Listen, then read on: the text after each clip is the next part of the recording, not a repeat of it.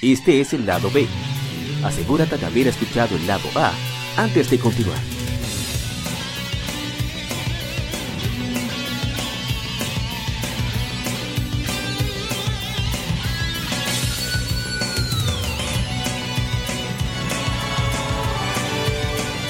Game Mérides. Juegos y consolas de aniversario son comentados entre hechos y anécdotas.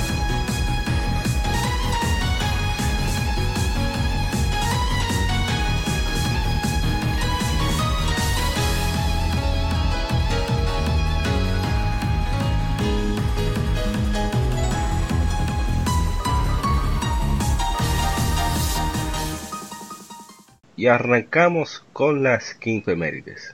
El primero de la tanda es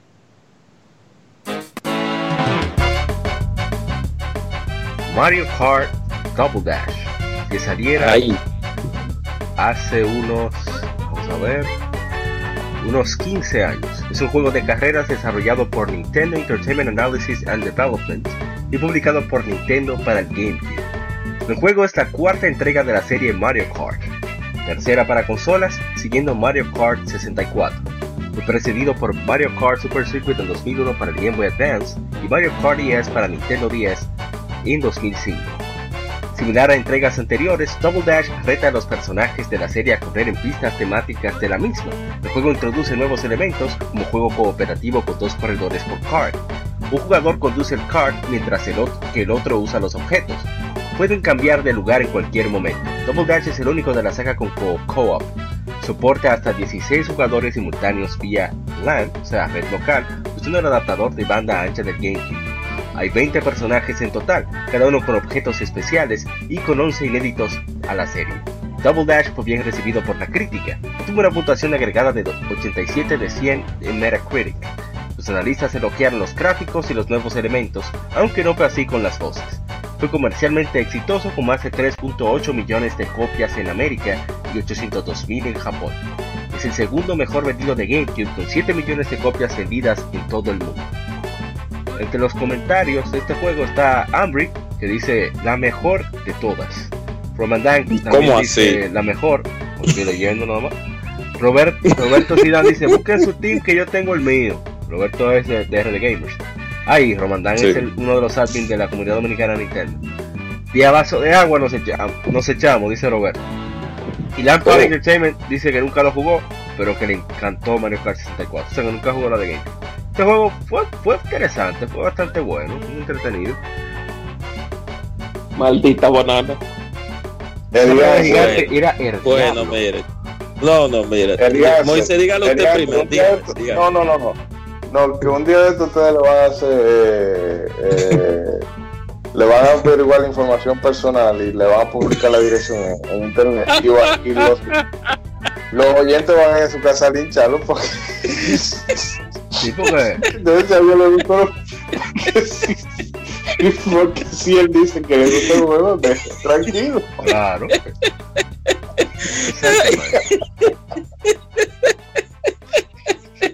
No, no, no, mire lo que pasa con la Mario Kart ¿verdad? Yo tengo sentimientos encontrados con ese juego, porque a pesar de que fue exitoso, a mí lo que nunca me llegó a gustar es, y que mucha gente no le llegó a gustar también, por favor, ¿por qué dos benditos corredores en los benditos carros del año? Si son carros de cartismo supuestamente que íbamos a utilizar. O sea, ese, ese, ese, ese, ese efecto, que era un efecto como, yo no sé qué tipo de, de, de, de efecto eh, ocasionó en algunos jugadores, de que a nadie le, a algunos jugadores no les gustó esa idea de que hubieran dos gente montada en un mismo carro. O sea, yo no sé, pero yo nunca me gustó, a mí nunca me gustó esa idea de, dos gente en, un, en un mismo carro. Nunca. Yo cuando salió la Mario Kart Super Circuit y la, y la de 10, yo dije, volvieron a sus raíces, que es como debe de ser, y han aprendido con eso y han seguido su lineamiento. Pero yo personal. y los motores, realmente. Después de Mario Kart Wii con los benditos motores. Exacto, yo voy a llegar ahí. Yo voy a llegar ahí con lo de los motores. Pero por lo menos en cuestión de, y sí, con los cartimos con el parapente de ese, que eso es bueno, pero en fin. Pero por lo menos en la Super Circuit de Game Boy Advance y en la de Nintendo 3D, la de Nintendo 10, ellos siguieron como los lineamientos. Yo no sé si fue que alguien le dijo, señores, pero a la gente como que no le va a seguir gustando eso que hayan y que dos gente montada en un mismo cartismo. Yo lo veo así, de esa manera. Y con respecto al comentario de, uno de nuestros eh, de uno de nuestros seguidores, no, lo que pasa es que me disculpa, lo que pasa es que cuando hay un comentario. Exacto, yo, yo considero que ese comentario como fue su gusto personal, lo respeto, pero a veces como que el, como me dicen, el agente cobra mi venenito, como que entra de un momento en modo automático. y yo... no, yo soy el primero, cuando, cuando hay comentario yo soy primero. particularmente esa me gustó, no es mi Mario Kart favorita. La que menos me gusta de todas era la de Wii, la detesto la de Wii, no sé por qué. Pero esta, sí, sí, no, me gustó para nada. Pero esta, la, la, la, Double Dash fue bastante entretenida. Lo de los dos vehículos sí me gustó en una parte, el hecho de que tú tienes dos, dos el doble de objetos, o sea, de, especial. O sea, tú puedes andar con Diddy Kong y su banana gigante, y puedes andar con, con Bowser Jr. y su super ultra mega shell. Sí, sí, sí, eso es lo máximo. O sea, era el doble de capacidad de, de maldad. Pero no sé, no, nunca pude jugarlo online, nadie tenía ese bendito adaptador banda ancha, nunca, nada más lo vi en Carrefour un par de veces. es que en ese tiempo, imagínate, en ese tiempo, además que era eh, caro, todavía estamos, exacto. Estamos comenzando en ese tiempo a lo que era el servicio online. Claro está, comenzando no, sino que algunos usuarios estaban comenzando, porque ya en el Sega Dreamcast ya teníamos servicio online. Lo que pasa es que, imagínate. Bueno, pasemos a lo siguiente entonces. Se trata de una consola que pocos tuvimos, pero que eso poco apreciamos mucho. Trata de el Nintendo GameCube, que oh. cumplió 17 años de su lanzamiento. Es una consola casera lanzada por Nintendo, parte de la sexta generación sucesor del Nintendo 64, y compitió con el PlayStation 2 de Sony y el Xbox de Microsoft. Voy a poner la otra reproducción porque se quedó corta esta. Ahora sí. El GameCube es la primera consola de Nintendo en usar discos ópticos como medio principal de almacenamiento.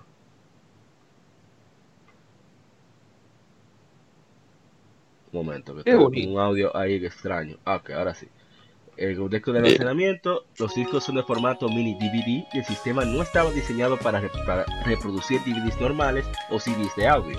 La consola soportaba juego online para ciertos juegos con el adaptador banda ancha o el modem y se conecta con el Game Boy Advance con el cable Link, permitiendo a los jugadores acceder a elementos exclusivos in-game usando el portátil como segunda pantalla o control.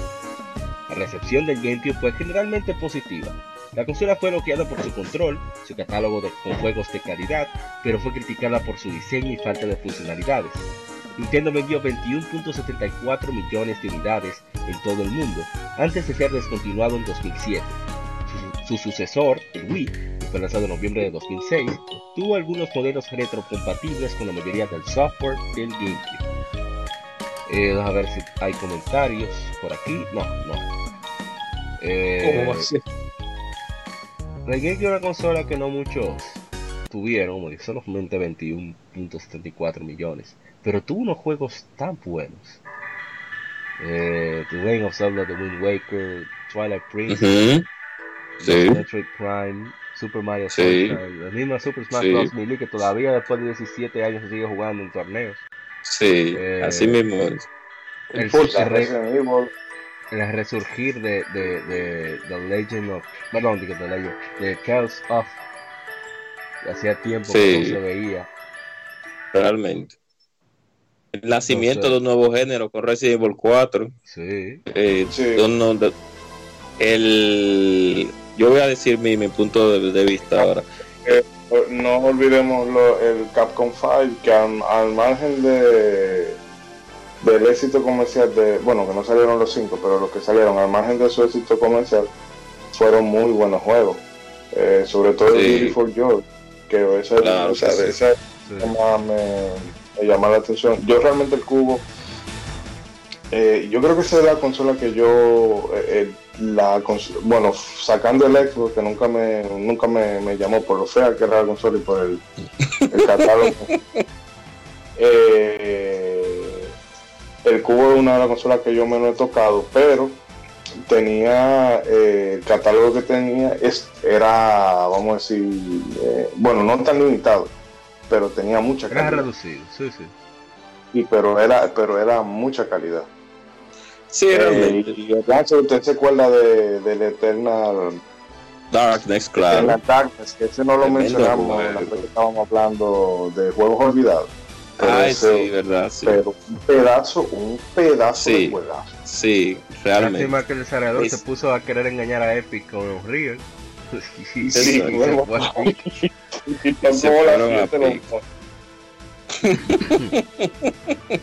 Pero bueno, el Nintendo GameCube es una pieza de hardware, eh, si hablamos técnicamente hablando. O sea, eh, fue un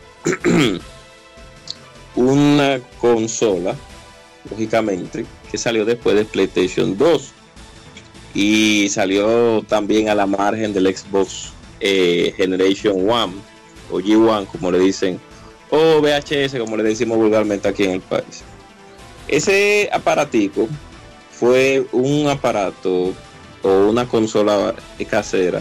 Yo creo yo creo que es una de las mejores consolas caseras concebidas de manera técnica.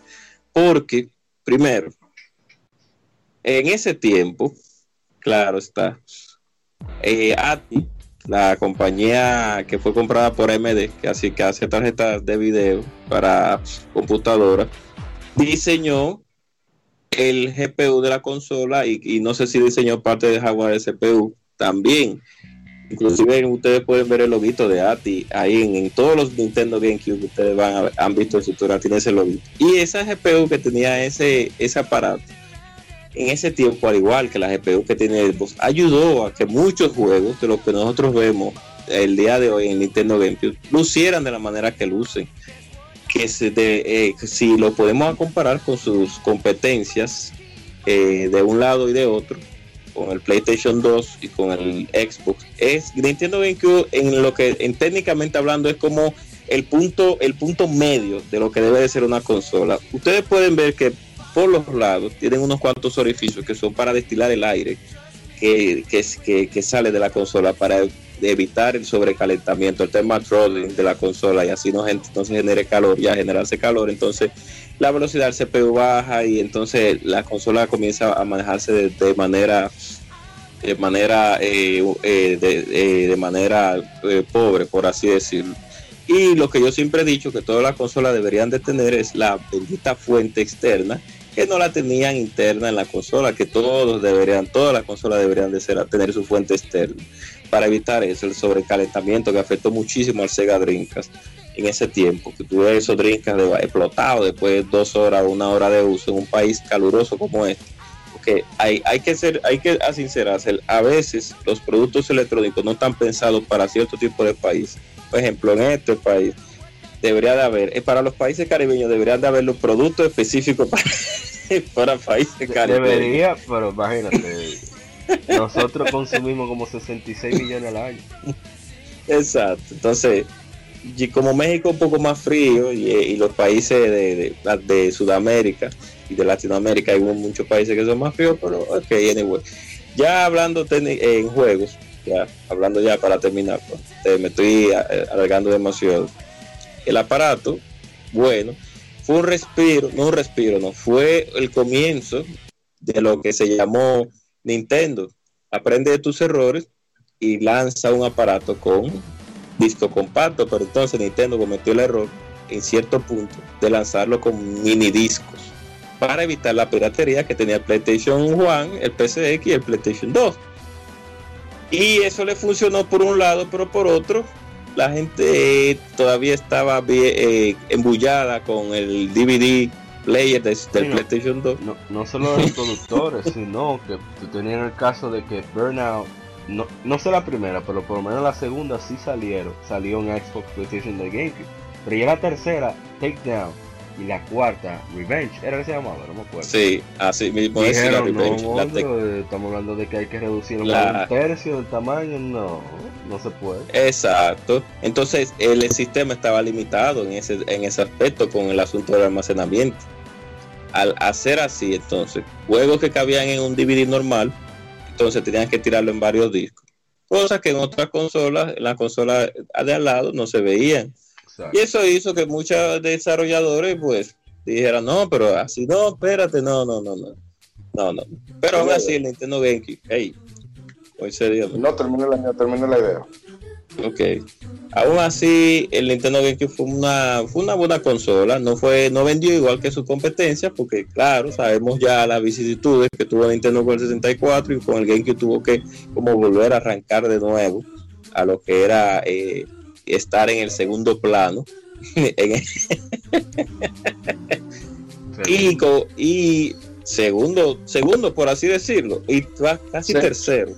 Casi tercero. El, casi vendió, vendió, como 4 millones. 4, 4 millones más. Ah, bueno, un tercer lugar. Pero con Nintendo 64, eh, como no había una competencia, como no había una había una competencia con el Sega Dreamcast, pero todavía Nintendo estaba en segundo con el 64, con el cubo ahora comenzó segundo, terminó tercero después al fin, al fin y al cabo. Nintendo aprendió de sus errores en cierto punto, pero no siguió con lo que la gente, con lo que la gente necesitaba, que era las potencias de las consolas, que cada generación debe ser más potente que la anterior. Pero le funcionó con el Wii, o sea, bueno, eso, eso lo habré. Sí, pero por otra razón. Eh, no digo, pero lo de Wii le funcionó por otra, eh, fue por otra razón. Vamos a hablar de eso ahora, eso es lo que toca. sí.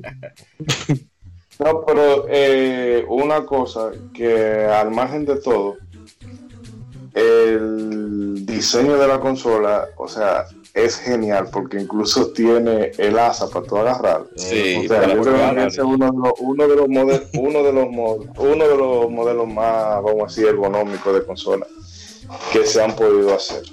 Además, mira que no es No, se mata gente. el control, el control a mí me parece cancerígeno.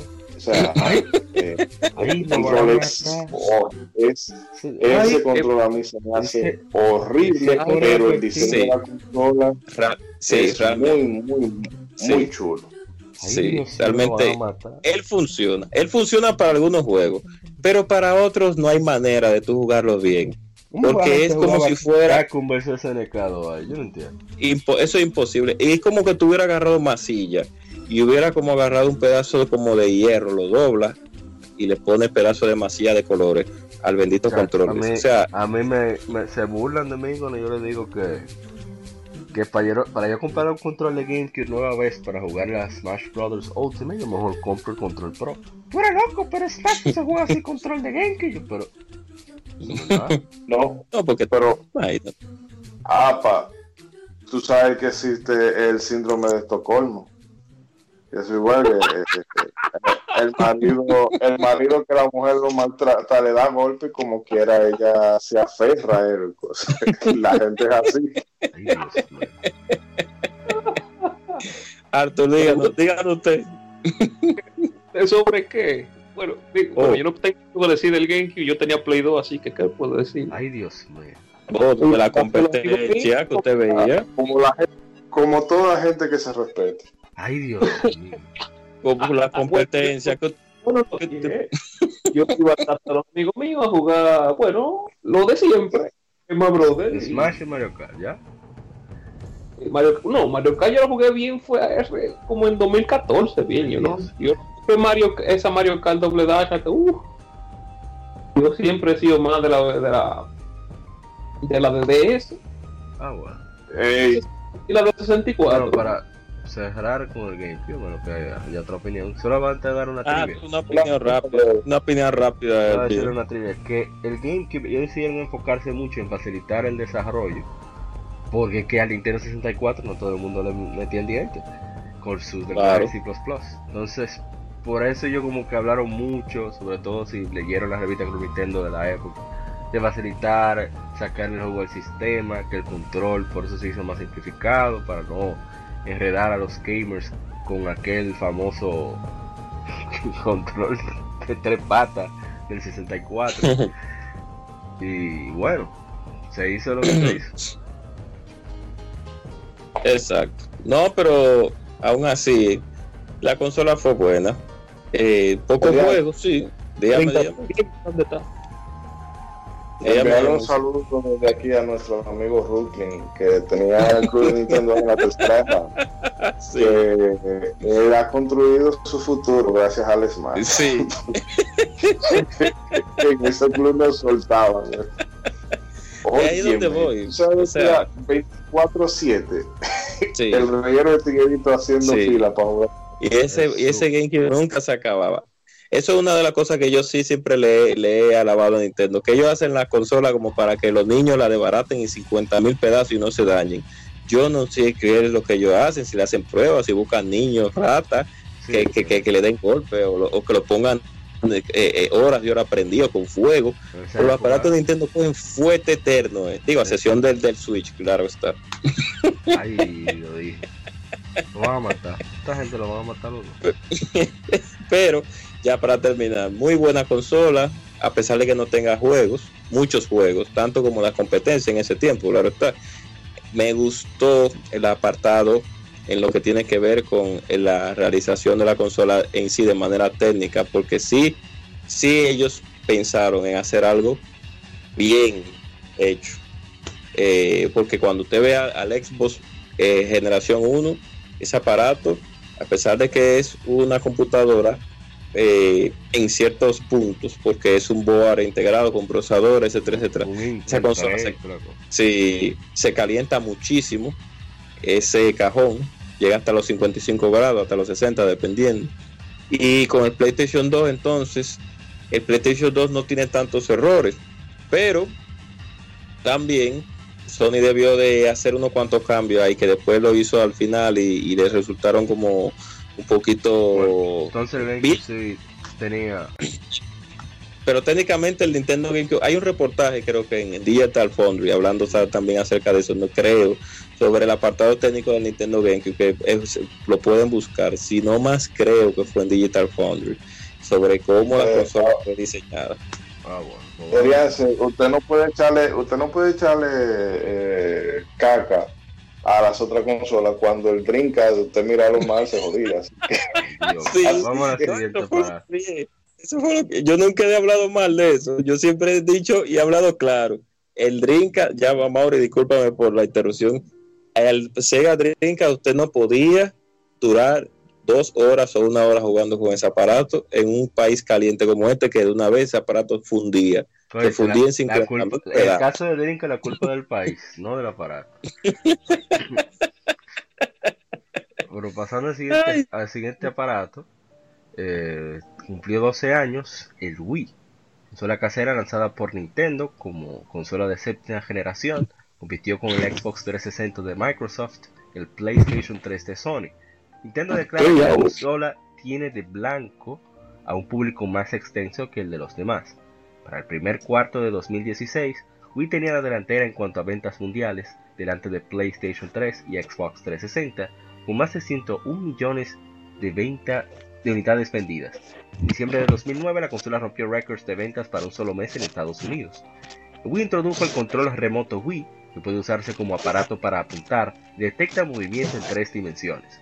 Otro elemento es Wii Connect 24, cual permitía recibir mensajes y actualizaciones vía internet en standby. Como un ruido ahí de fondo, no sé.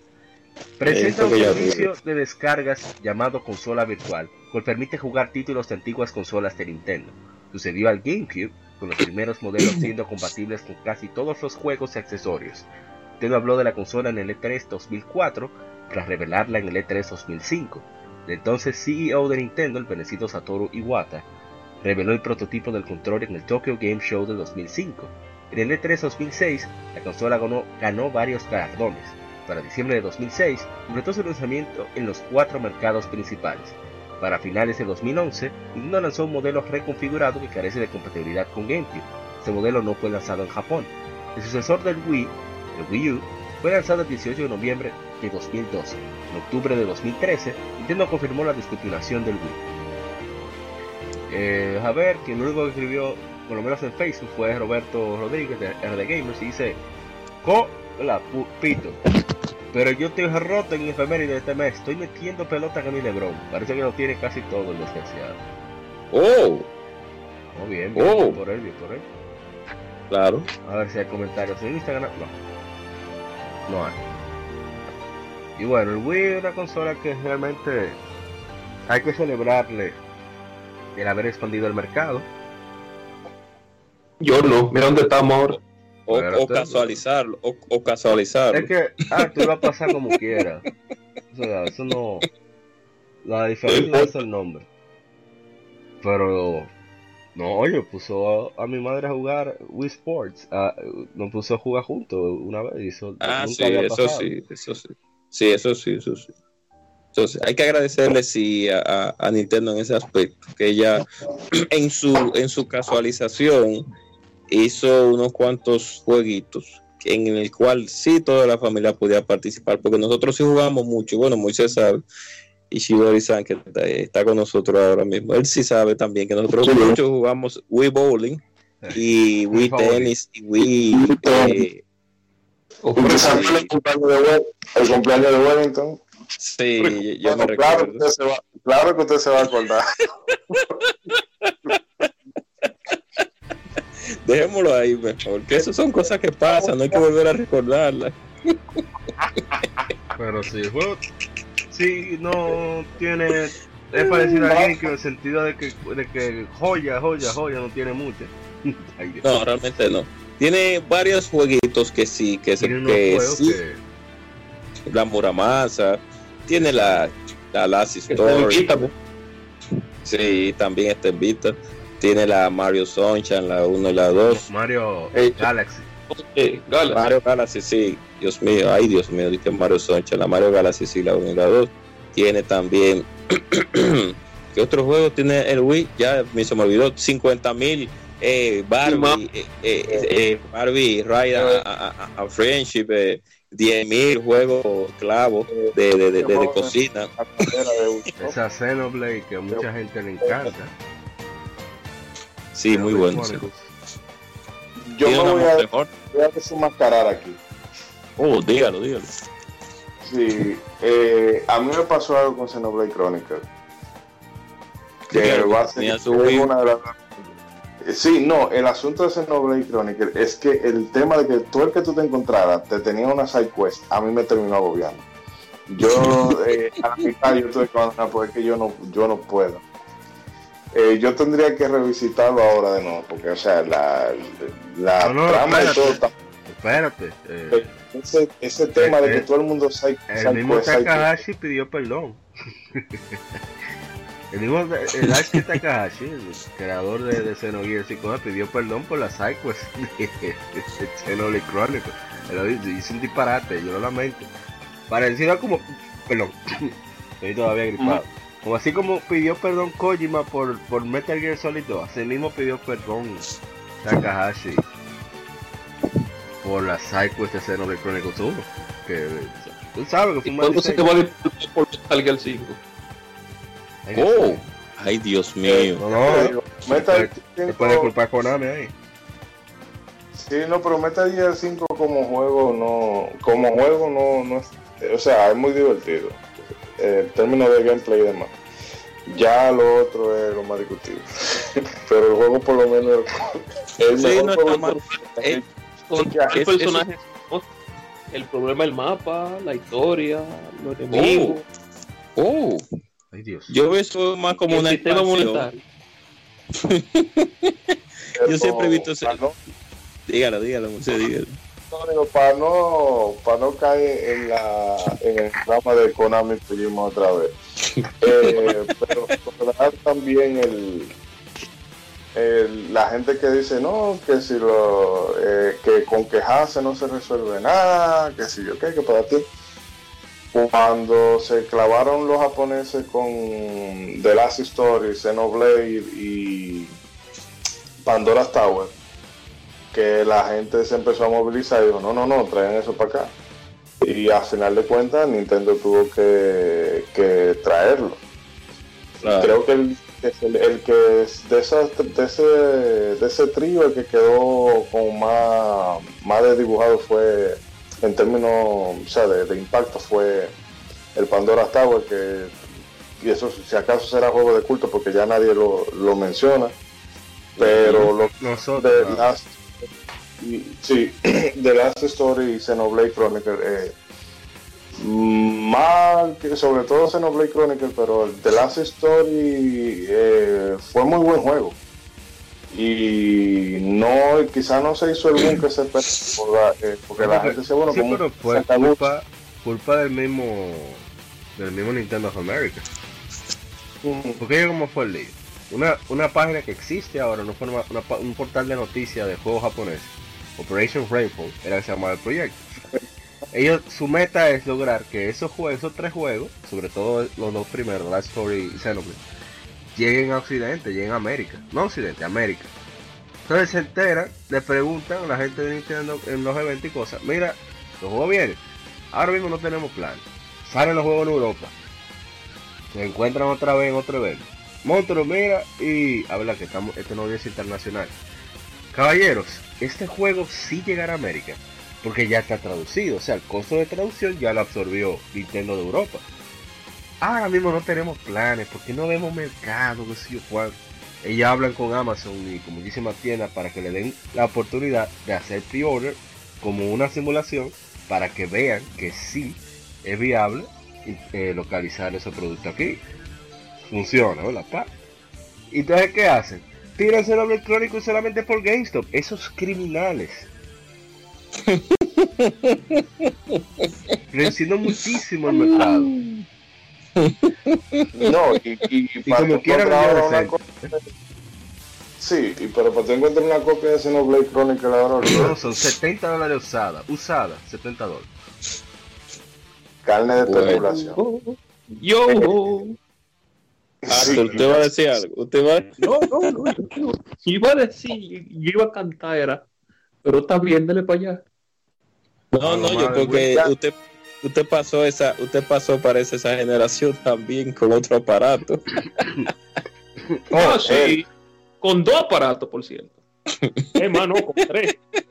Yo pasé, digo, no, yo, yo tenía un digo, yo tenía un Wii también. La es que duré seis meses con él. Después lo cambié por un Play 3 con un ojo dañado. Fue el mejor cambio que hice. Ok. no, pero está bien. No. Hablando de tu experiencia. Eric. Hey, hey. Mad World, no se olviden de, ah, ese, sí. de esa joyita. Sí. Mi experiencia sí, eh, en esa época me sorprendió porque ¿cómo? Eh, mi experiencia con el Wii fue muy muy agradable en esos tiempos. Yo ahí fue que yo jugué por primera vez la Mario Galaxy 2, no tenía la 1 cuando y no estaba como en conseguirla.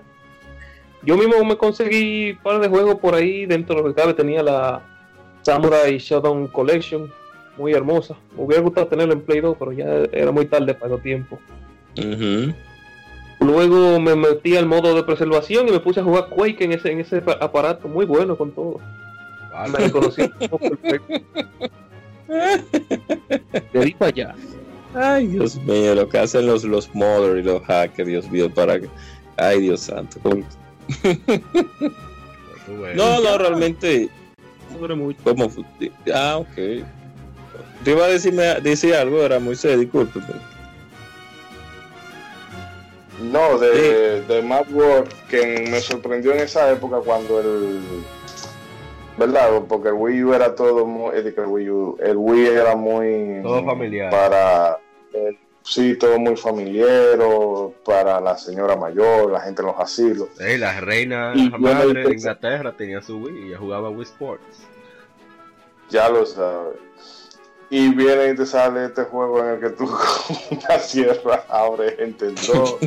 Un Gears of War con señales de Sí. y, eso, y, el remate de los jefes que, oye, pero qué brutal era eso. Cuando tú matabas un boss, Dios mío, qué brutalidad. muy, muy bueno. Ah, ahí salió No More Heroes también en ese aparato. Iba a pensionar y salió, ¿cómo que se llama este juego de Ubisoft? Que era de un, de un samurai. Que era, Sí, Red Steel, exacto, también. El Wii, el Wii vino al principio con un tipo de formato que mucha gente pensó que el aparato no iba a vender. Pero no sé realmente si fue, o lo más probable que fue lo que estamos hablando ahora mismo, que Nintendo lo, casualizó demasiado. Y al casualizarlo demasiado, entonces ahí fue donde se impulsaron la venta del aparato. Porque en, en base a, a, los juegos que tenía el aparato, un usuario hardcore, no iba a irse directamente a comprar un Wii no iba a decir, wow, déjame comprar un Wii para jugar tal saga. Cuando usted volteaba para el lado y veía un Xbox 360, que por ahí vamos a hablar de eso, y veía un PlayStation 3 a 700 dólares, pero lo veía.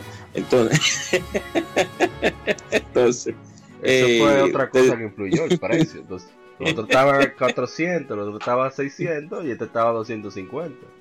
Exacto. No, entonces, no había que pensarlo mucho. No había que pensarlo mucho. Pero a pesar de todo, el Wii como aparato familiar, pues sí, nosotros jugamos mucho, nos divertimos mucho con el Wii de un primo de nosotros, se llama Wellington. Y allá, cuando mi hermano trabajaba en una tienda de videojuegos, logramos jugar en la WarioWare para Wii, que es bastante divertida.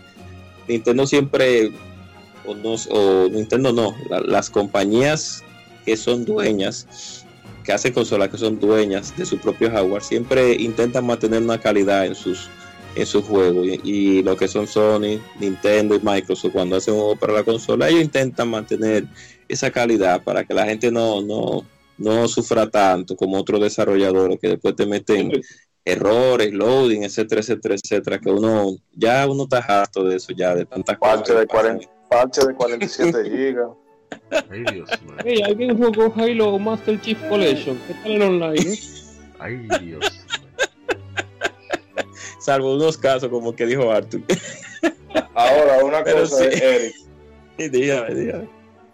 O sea, que em, porque en ese contexto yo sí entiendo que el interés de Nintendo no era atrapar al jugador hardcore. Él quería precisamente agarrar ese mercado que tanto Microsoft como PlayStation no mm, o sea, el, el, target que no era de, la competencia.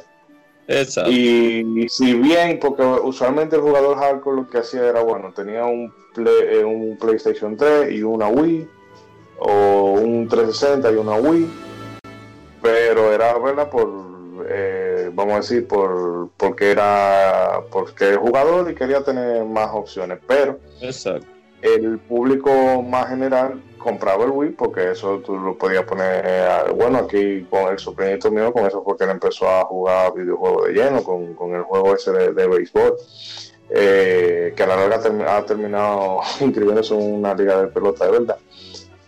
Y es eso, que Nintendo dijo, no, no, por aquí nos vamos.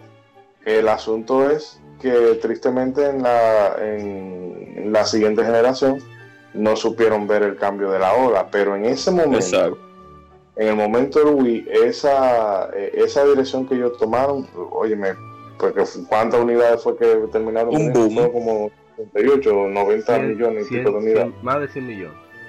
Es como digo, ellos seguro pensaron un éxito, éxito mm, que ya, bueno, mira el PlayStation 4 ahora que se está comiendo eh, al mundo, entre comillas. Y no sé yo si va a llegar a los 100 millones cuando acabe la generación. Sí, exacto, eso es lo que digo, eso es lo, que usted dice, está tan, eh, totalmente, totalmente de acuerdo con eso. Entonces, es como, es como seguir, es como usted dijo, y como yo dije anteriormente, y como Mauri tú sabes, o sea, ese asunto de casualizar. Hay algunas compañías que en ese tiempo no querían como meterse en ese mundo de la casualización, porque había unos hardcore fans que iban como a criticar mucho ese tipo de cosas. Yo he revisitado unos cuantos análisis de algunos juegos en el cual las compañías cuando iban a tirar una versión superior, siempre estaban pensando como en ese público casual, porque el, público casual es mayor al público hardcore, si lo ponemos de esa manera, bueno, se ha demostrado, pero el problema es que el público casual es muy volátil, o sea, depende de muchos factores. Tiene, la atención de un pez. Sí, sí. Exacto, exactamente. Es como, exacto, es como un, un, un, un ¿cómo lo diría? Ahí está Sega. ¿No acuerdan que Sega estaba tirando como, como siete Sonic eh, eh, Rings? Sí. Yo, en celular. ¿Cuánto hay ahora? No hay ni uno. eso. Pero que también hay un asunto que eh, debemos, en el momento, el mercado casual era algo que era, nuevo. si no, no le daban, eh, vamos a decir que era algo tierra incógnita. Eh, ahora nosotros podemos ver, bueno, sí, pero que el cambio de, de los móviles, que esto y aquello, uno lo puede ver porque uno tiene la ventaja de que nosotros estamos, podemos ver las cosas en perspectiva. Pero en ese momento eh, no, no, había forma de saber que la gente iba a terminar para virarse para los móviles, porque si recuerdan, a principios de, del siglo, la, la, moda con los móviles era que cada vez hicieran más y más, más y más pequeños. Entonces, un momento acá es que ya empiezan a agrandar la pantalla y a buscarle más eh, utilidades multimedia y la compañía, las pequeñas compañías de juegos indie y demás dijeron, bueno, pues vamos a probar por aquí. Le ha funcionado a ellos también. Sí, exactamente. Eh, eh, Nintendo eh, no tenía, lo hizo bien y desafortunadamente no tenía forma de, saber que iba que el público casual es así, volátil. Pasemos al siguiente que es nada más y nada menos que un ruidito que mucha gente recordará de Mario Land 2 eh, trata de que hace 20 años se lanza el Game Boy Color una consola portátil manufacturada por Nintendo sucesor del Game Boy Game Boy Color presenta pantalla a color es un poco más grueso y alto aunque con una pantalla un poco más pequeña que el Game Boy Pocket su predecesor al igual que con el Game Boy original tiene un procesador 8 bits customizado de Sharp, considerado como un híbrido entre el Intel, 8080 y el Zilog Z80. El nombre de la consola es consistente en todo el mundo. Sus competidores principales en Japón fueron las consolas portátiles gris de 16 bits, el Neo Geo Pocket y el WonderSwan. Aunque el Game Boy Color vendió por un gran margen, SNK y Bandai lanzaron luego el Neo Geo Pocket Color y el WonderSwan Color respectivamente. Cierto, el WonderSwan Color es de Gunpei Yoko, paz descanse. Pero esto hizo poco para cambiar el dominio del mercado por Nintendo. Con Sega descontinuando el Game Gear en 1997, Game Boy Color solo tuvo de competidor a su predecesor, el Game Boy, en América, hasta que el Neo Geo Pocket Color fue lanzado en agosto de 1999. El Game Boy y el Game Boy Color tuvieron ventas combinadas de 118.62 millones de unidades en todo el mundo, otorgándoles el tercer lugar como consola mejor vendida. Descontinuado en 2003, justo después del lanzamiento del Game Boy Advance SP. Eh, yo no voy a decir absolutamente nada porque Game Boy Color, todo lo que hay, tenga que decir de Game Boy Color lo diría ya con un especial de Pokémon y ya está grabado, búsquenlo. ah, bueno, sí, sí, eh, que hay dos The Legend of Zelda extra, tres The Legend of Zelda extraordinarios. Eh, of Zelda Link's Awakening DX, saludo al Doctor, que es su juego favorito. Ese juego merece un remake. E igualmente lo merecen las celdas que hizo Capcom, que son The Legend of Zelda Oracle of Ages y The Legend of Zelda Oracle of Seasons, que son dos juegos extraordinarios también. Y también tuvo ciertas, como decir así, ports, adaptaciones de, juegos más potentes, más modernos. Como el caso de Mega Man Extreme, Mega Man Extreme 2. Son, tienen una combinación de, de niveles y jefes de Mega Man X2, Mega Man X, Mega Man X3. que eh, muchos juegos, muchos juegos interesantes. El mismo Pokémon. Eh, aquí, eh, Final Fantasy Adventure y bueno, no, no voy a decir más, porque son muchas cosas realmente. No sé si hay bueno, bueno. algo. Sí, sí, claro. Esa consola yo la tuve. Ah, no, pues Moisés, dele, dele, dele. esa consola yo la tuve, no, o sea, no la tuve directamente, pero un compañero de, del liceo, eh, John Alex, eh, la tenía y no, y él no la, y no la rotábamos. un, un par de días se quedaba en la casa de uno y en la casa de otro, y ahí fue que yo intenté ponerme con, con la Pokémon Gold. Eh, pero, o sea, no, no, no, no hizo magia, pero eh, es una, quizás es la consola como menos, eh, vamos a decir, no la, pero no la menos, sí, la menos valorada de todas las portátiles de Nintendo, porque el Game Boy como tal, o sea, eso fue colosal.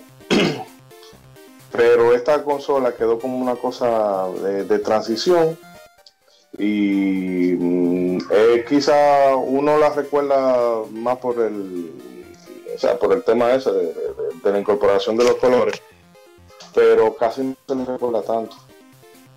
Entonces eh, porque está entre medio de dos colosos que es el, el Game Boy Cajón de Muertos y el, y el Game Boy Advance.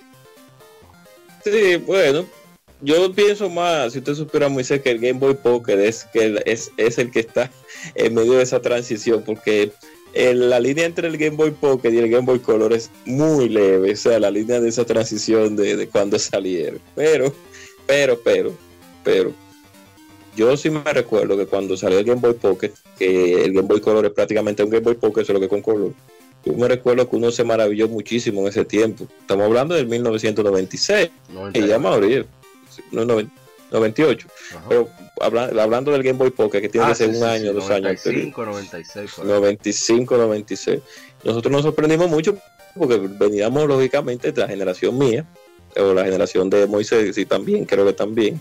Eh, no sé si la de Arthur, la tuya no, papá, porque tú eres un poquito más joven. Nosotros somos los, más joven lo, lo, lo, ah, pues, cuando no te va a venir a ningún a uno aquí, ¿qué pasa? Mi generación, entonces. Nosotros veníamos del cajón de muertos, dígase del Game Boy normal, monocromático.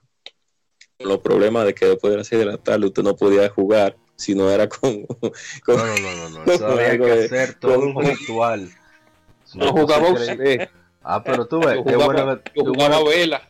Exactamente. Qué bueno que tocaron ese tema. Es un tema que hay que tocar. Yo no me voy aquí. Yo intenté tengo conseguir un Boy Muchas gracias a mi hermano tóxico, que fue que me regaló ese Boy Yo agarré mi, mi pila recargable Duracell, que son las que uso para todo, para el Wiimote, para la grabadora de, audio, todo.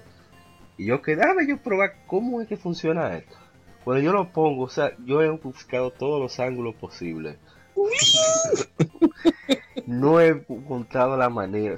¿y, ¿y, cómo que uno no es ciego después de usar ese aparato? Es increíble. Sí, entonces, imagínense un niño de 5, de 6 de 7 años jugando con un Game Boy monocromático después de las 6 de la tarde. Es prácticamente imposible de tirar mucho periférico para Game Boy Color para suprimir esa falta de, luz que tenía la pantalla. Bueno, hay un capítulo de Angry Video Gamer que ustedes pueden ver que es que él eh, eh, enseña todos los periféricos de Game Boy.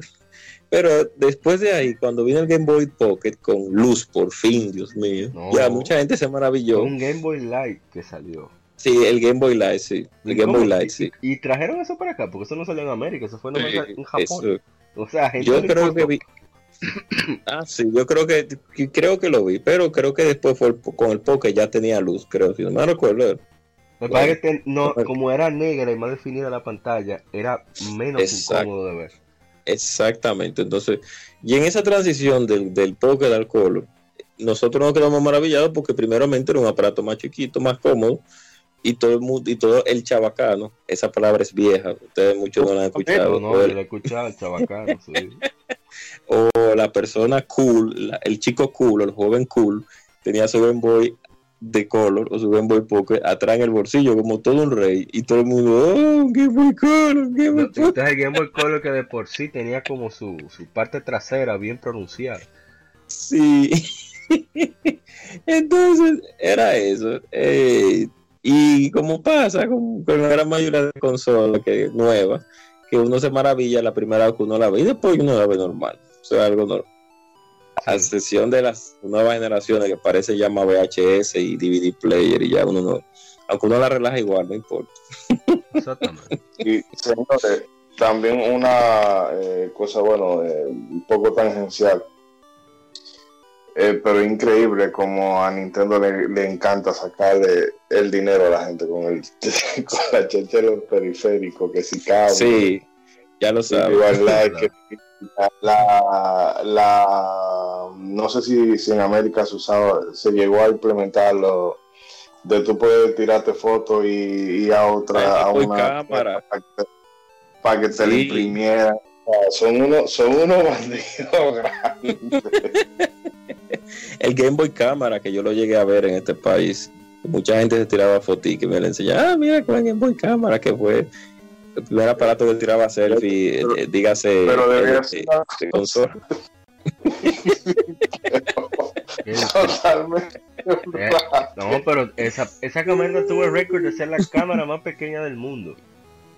Como por seis meses. Ay, Dios mío. No, pero imagínate. no sé a quién fue que se le ocurrió de eso. Vamos a poner una cámara bien boy. No, no sé a quién, pero funcionó en cierto punto, funcionó. Bueno, gracias, nos pasamos a lo siguiente. Claro, dele, dele, dele. Nos fuimos con un jueguito que salió hace 15 años. Trata de Mario and Luigi Superstar Saga. Es un RPG desarrollado por Alpha Dream, cuyo director es el mismo que dirigió Super Mario RPG, publicado por Nintendo para el Game Boy Advance. Es el primero de la serie Mario and Luigi RPG el juego fue relanzado en la consola virtual de Wii U en la eShop en 2014 y es rehecho para Nintendo 3DS como Mario Luigi Superstar Saga Plus Bowser's Minions en 2017. El setting del juego inicia en el reino Mushroom, pero progresa al reino Bing Ay Dios mío, qué mala palabra. Para la mayor parte del juego. Aquí Mario y Luigi se enfrentan a Cacleta, antagonista principal, la misión inicia cuando Cacleta, con ayuda de, sus asistente, de su asistente Pofu, roba la voz de la princesa Peach, después de adoptar un disfraz como embajadora de Bing, el reino Bing. Voy a dejarlo ahí. Su combate se centra en un sistema de batalla diferente de los tradicionales del género, con énfasis en ritmo y ataques más elaborados. El juego tiene un tono cómico, con varias bromas y referencias de la herencia de la serie de Mario. Superstar Saga fue aclamado por la crítica. No hay ningún comentario, qué secos. Oh, Oh. Mira, me suena los comentarios del Game Boy Color, pero nada, se Ese, eh, a mí, eh, bueno, en la época que yo tuve el Game Boy SP, fue uno de los juegos que a lo que yo sí le di bastante. Y recuerdo, recuerdo con especial eh, énfasis porque en la Club Nintendo, yo creo que todavía esa revista yo la tengo dando vueltas por ahí, había eh, que eso también se ha perdido con, obviamente con, el formato impreso que, ya está muerto. Eh, esa guía que te ponían, no, no, esa ah, que era, te hacían un World True, un World True, pero una cosa nítida, porque tú no te perdieras nada, que ahora si tú no compras una guía oficial, ya lo sé. Eh, no, no, no, ya hay ya completa la de GameFAQs, pero ya tú sabes que si tú no te digas bien, porque no hay una Sí. Pero no digo, o sea, recordándolo así, porque recuerdo que era una cosa muy estrecha. Claro, era de Nintendo, un Club Nintendo, ¿dónde más? Eh, pero ese juego yo siempre le he dicho que los, los grandes JRPG, o sea, de hecho, Square eh, tú puedes agarrar un sistema de combate por turno uh. y copiar, porque de hecho fuiste tú quien, quien implementó eso, de tú pones, vamos a decir, como semi-quick time event eh, uh. en el combate. Que cuando Mario iba a dar un martillazo, tú tenías que darle en el timing indicado uh. para, para que hiciera más daño, o cuando son técnicas eh, combinada, que por ejemplo Luigi tira un caparazón y luego le da al enemigo y luego cuando vuelve para Mario tú tienes que dar en el momento indicado para que entonces eh, Mario le dé la pantalla, hace como una, una carambola. Y yo siempre, eso yo siempre lo he admirado de los, de los juegos, de los JRP, de los RPG de Mario, que al margen de la, de la estética y la temática así, todo, ja, eh, dulce, chiste y todo lo que tú quieras, pero el combate tiene una capa de, profundidad que no es tan, eh, no es como el juego te da. Si tú no sabes bien lo que tú haces, se te puede poner incómodo. Y eso que tú puedas hacer, de que tú puedas hacer counter, de que tú puedas amplificar daño. Eh, también tiene el asunto que eso me gusta de esa, de esa entrega, que tú tienes que asignarle, eh, tú ganas un level, pero tú tienes que eh, elegir a qué tú le quieres poner ese punto. Si se lo quieres subir al HP, exacto, que te ayuda a rolear más a tu personaje. O sea, es un juego muy, muy profundo, a pesar de, de lo simple que pudiera parecer. Bueno, ¿qué puedo decir yo de ese, de ese juego? Yo lo descubrí allá en 2004 en modo de preservación en una, en una laptop que ni siquiera podía correr bien esos juegos así. así yo llegué, oye, yo, yo la llegué lejísimo, así jugando lenta, lenta. Pero después de un tiempo más para adelante, viene, viene y me conseguí mi Game Boy Advance y la pude conseguir original le di fin. Luego, par de años más para adelante, mi PSP otra vez le di fin. Oh. Y ahora en el TDS le estoy dando fin otra vez. Yo, ese juego a mí me lo prestó mi hermano Malón, ¿no sabe quién es? Él, yo lo tengo aquí todavía, el juego original para que me Advance, y una joya. Me sorprendió mucho, estamos hablando de 2000, yo lo jugué quizás en 2000, pero 2005 por ahí, estaba entrenando mi, estrenando mi Game Boy Advance SP y me quedé sorprendidísimo por, la, por las animaciones, como lo, lo suave que se ven para hacer Game Boy Advance y los colores tan vivos y el humor que tiene el juego. ese juego siempre tiene una forma de sacarte, aunque sea par de carcajadas, ya sea mofándose de cualquier cosa clásica de Mario, como un bug que tenga miedo, por ejemplo, qué sé yo, algo así. O, Luis que no lo quiere, que todo el mundo le hace bullying. ¿Y este ah, quién es? Mario, ¿y quién es? es verdad. No, y siempre dice que no. Mm, mm. Luigi. Mm, Me encanta eso. Y, y, el diálogo que fue que comenzaron, ellos hablaban de que. ¡Ah, no te pepa, maratata, no sé rato! Uno nunca sabe qué coño lo que dice. Pero la verdad que son juegos es un juego genial, dice de una saga genial. Quizá ahora se está tamañando un poquito. Las últimas entregas como que no fueron tan a punto como, como las tres primeras. Pero es un juego, este juego, todo el mundo debería darle un chance. Es buenísimo. El detalle, el detalle con la actual es que no experimentan con el tema de diseño de nivel y con diseño de personaje. Mira los, los, eh, cada, cada personaje, cada NPC antes era más, era, había más variedad. En las, ahora no, ahora todo es en el mismo, en el mismo Motion Kingdom otra vez, o sea, ya hay menos, hay menos cosas nuevas. Por ejemplo, mira el mismo, el mismo tema de irte a otro reino, al reino, al reino champiñero, al reino, al reino Bing, déjalo ahí, no diga el otro Bing que no me entendí. Mira, al, reino, al reino Guandule, ya, vamos a dejarlo ahí. Sí, bien. O tú al reino, al reino Guandule, tú vas, ves cosas, ves... hay variedad, hay variedad de, de, de, escenario. Eso es lo principal.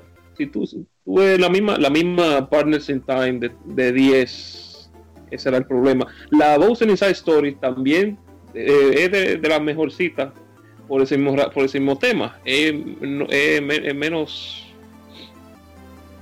O sea, con, el, con, el tema, con el tema de irse adentro de Bowser, ya tienen un escenario completamente nuevo. Y al fin y al cabo, tú estás jugando un RPG. Lo que tú quieres es irte a otro lugar y chequear.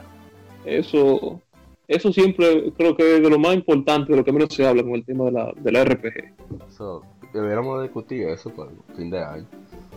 ¿Qué hace un RPG? ¿Es Zelda un RPG? Pero vamos a dejarlo ahí. Oh, Pasamos oh. no, no abre, no abre esa, esa, caja de Pandora. Ay, Dios mío. que, que hable el público, si discutimos. Eh, seguimos con otro para darle más rápido. Claro, claro, claro. No, no, dele, dele. El siguiente es, y no voy a comentar mucho, se trata de juegos de los 17 años junto con el GameCube. Se trata de Luigi's perdón, Luigi's Mansion, juego de acción y aventura desarrollado y publicado por Nintendo para el GameCube. Y yo creo que no debemos decir mucho porque salió recientemente para 3DS. El juego fue título de lanzamiento para el GameCube y es el primer juego de la franquicia de Mario lanzado para la consola. Es el segundo de la serie en el cual Luigi es el personaje principal en lugar de Mario, con los jugadores controlándolo mientras explora una mansión embrujada, buscando a Mario y lidiando con fantasmas que habitan en sus primero capturándolos con un aparato especial suplido por el Professor E. Luigi's Mansion fue bien recibido por los analistas, a pesar de que criticaron su corta duración. El juego vendió más de 2.5 millones de copias y es el quinto mejor vendido de GameCube en Estados Unidos. Fue uno de los primeros juegos en ser, relanzados como, como un título Player's Choice en el sistema. El juego fue seguido por una secuela, Luigi's Mansion Dark Moon, lanzado 12 años después para Nintendo 3DS en 2013. Otra secuela está en desarrollo bajo el título Luigi's Mansion 3, previsto para lanzarse en Nintendo Switch en 2019. Un remake para Nintendo 3DS fue lanzado el 12 de octubre de 2018. Mario, Mario, oh. Oh. Mario. ¿Cómo que, el segundo de Luigi? ¿Y tú vas a contar esa vaina que salió en Super Nintendo? Bueno, hay que contarlo, la, Mario es missing, hay que contarlo. Que sea agradable o no, otra cosa. Mira, hay información. Eh, llévate de los gobiernos, hay información que la gente no tiene que saber. tiene que estar informando al pueblo. No, pero la, Arthur, la Mario, la, la Mario Missing es, es mala, pero, pero para tirarle fotos a la pirámide y el. no me hable de eso. Bueno, ¿qué hacemos? ¿Hablamos de eso o seguimos? No, no, seguimos, seguimos. Muy buena la, la, la, la, es, es muy divertido ese juego, no se ríe mucho. Es, es un cambio del cielo a la tierra, como la Mario Missing, para un, un personaje que de Nintendo. Pero Nintendo, eh, como era un, como Luigi siempre ha sido como un side, side quick de Mario, mucha gente no le hace mucho caso. Bueno, ella se comienza a inventar como, como dice Homero. Mira, Max, es, es Luigi, Mario Verde.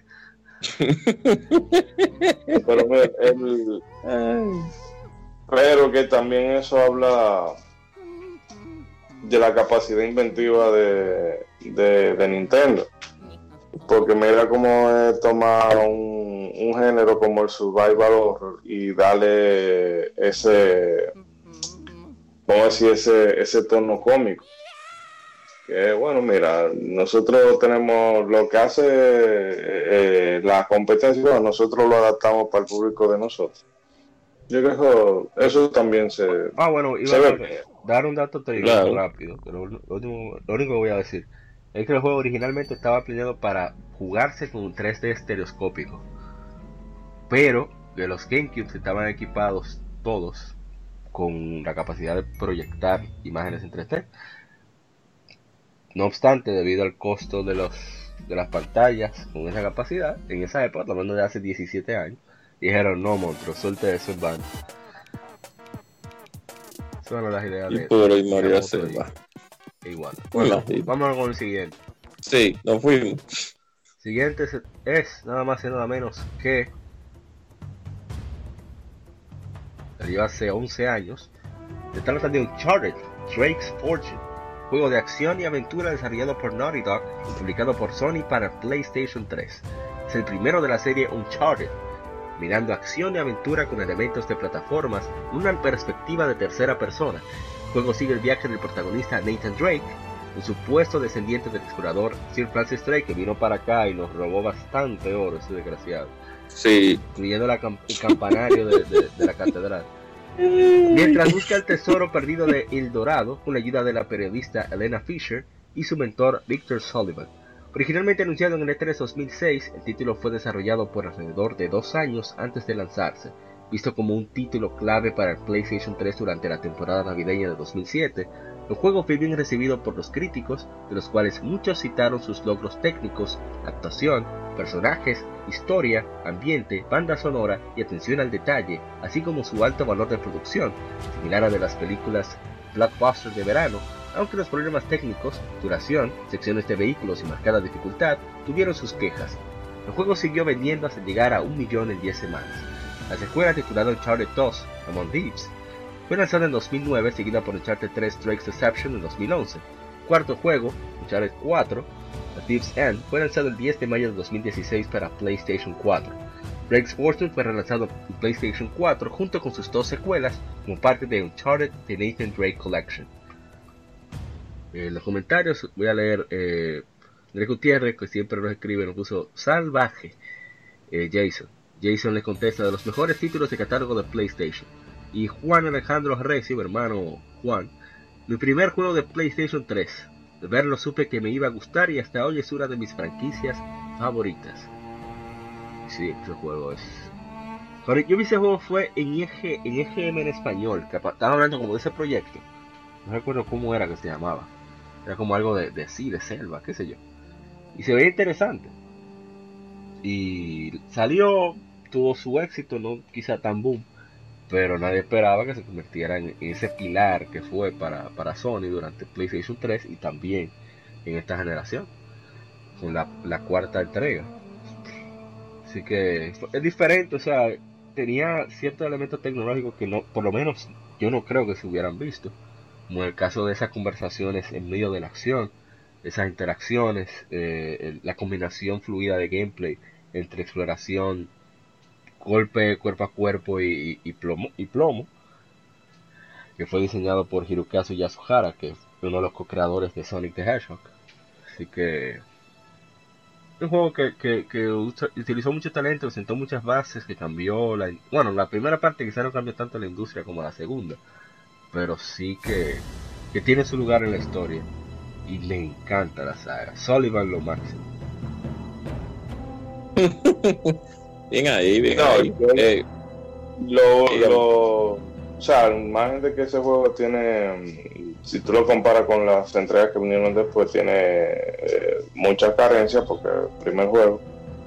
Em, pero es una aventura divertida. El que quiera sentir que está jugando una aventura de Indiana Jones moderno, eh, que se pruebe esa saga. Pero esa parte de cuando tú vas subiendo el río arriba con el jet Dios mío, qué horror, qué oh, fresco, me la vaina más horrible que yo he podido jugar en años esa parte. Ay, Dios. Bueno, ustedes recuerdan el Wii que yo cambié por un Play 3. Sí. sí. Precisamente era un PlayStation 3 versión Uncharted que me vino ah, con la con Uncharted 1. Y bueno, como ya, ya habían contestado, bueno, ¿qué te digo? La que, la que realmente puso a Uncharted en el mapa fue la parte 2. La 1, obviamente, gráficamente el juego era bueno en los lugares cerrados.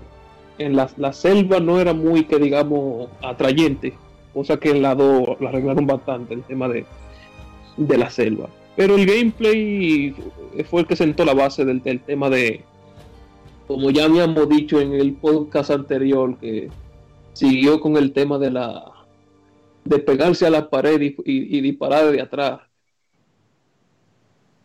Y nada. Fue un juego de set, con el tema de. Era sobre el dorado, ¿no? Sí. Si no mal recuerdo. Sí, Era una trama más o menos, tenía su villano villano de turno, el gameplay no era malo, quitando el maldito jet ski. y nada, era un, juego se puede disfrutar. se puede disfrutar aún mejor en el remaster del PlayStation 4. Sí, sí, sí. Ese es casi un remake, puedo decir. O sea, las plantas que eran papel y cartón ahora son polígonos. Oh. Sí, sí. bien. Y bueno, eh, más. antes de que te tuvieran que retregar eh, Woman Power, Ay, Dios mío. Oh, ay, Dios mío. por el estilo. Ay, Dios santo. Que yo todavía, a mí todavía eso me, me, me, da acuerdo. Tú, o sea, dos, dos, tigres no pueden. Mira, déjame. Ay, Dios mío. Sigue con la Vamos al siguiente juego. Se trata de. Juego muy querido por, por aquí, por mi casa. Se trata de. Kazooie Banjo Hey. Salió hace 18 años. Es un juego de plataformas desarrollado por Rare y publicado por Nintendo para Nintendo 64. Luego fue relanzado en Xbox Live Arcade para el Xbox 360 el 29 de abril del 2009, la segunda entrega de la serie Banjo Kazooie, y sirve como secuela al original. La historia sigue a los protagonistas, Banjo y Kazooie, mientras intentan detener los planes de la antagonista Gruntilda y sus dos hermanas de evaporar a los, de vaporizar a los habitantes del mundo del juego. El desarrollo del juego inició en junio de 1998, directamente después del lanzamiento de su predecesor. Varios nuevos elementos fueron cortados del juego debido a cuestiones de tiempo. A ver, ¿dónde me quedé? Ah. Eh, y limitaciones del hardware del Nintendo 64. Banjo-Tooie presenta niveles que son significativamente más grandes que los de su predecesor y requiere del jugador completar varios retos como resolver puzzles, recolectar objetos y vencer jefes. También incluye modo multijugador donde hasta 4 jugadores pueden competir en varios minijuegos. En su lanzamiento, el juego vendió más de 3 millones de copias y fue aclamado por los críticos. El juego también fue incluido en Rare Replay, compilación lanzada para Xbox One en 2015. Ica Poca, Ica Poca. Ay, Dios eh, ese juego aquí se jugó mucho multiplayer, pero el single player yo no me acuerdo nada. no, lo que pasa es que el single player era tan, ah, no azaroso, no, sino tan complejo ya, porque en la parte 1 había, ustedes saben que Mario 64 comenzó como el pionero en entrar a un mundo y busca cierta, cantidad de ítems para poder completar una misión, como son las monedas rojas, eh, como era la estrella del mundo, como era otra cosa, eh, bueno, era en Mario 64 eran esas dos, la estrella roja y la estrella, las estrellas, la moneda roja y la estrella del mundo, hasta completar todos los cursos. Baño Kazooie vinieron con esa misma temática, la de recolección de items o ítems, como yo le digo eh, vulgarmente. Pero en Banjo Tui exageraron el doble eso. y yo me recuerdo que incluso Nintendo, como, como Moisés recordará, relajaba muchísimo eso, porque dijeron, Dios mío, pero este en este juego hay que recolectar cuchusurrientos ah, ítems, Dios mío, para todo acabarlo. Yo leí eso, yo me acuerdo. Y eso fue lo, eh, lo, que hizo que mucha gente se embalara, dijera, no, pero así no. pero Banjo Tooie sigue sólido. Ese equipo de, de, Rare, de Rare en ese tiempo era un equipo sólido. Lástima que el tiempo hizo otras cosas.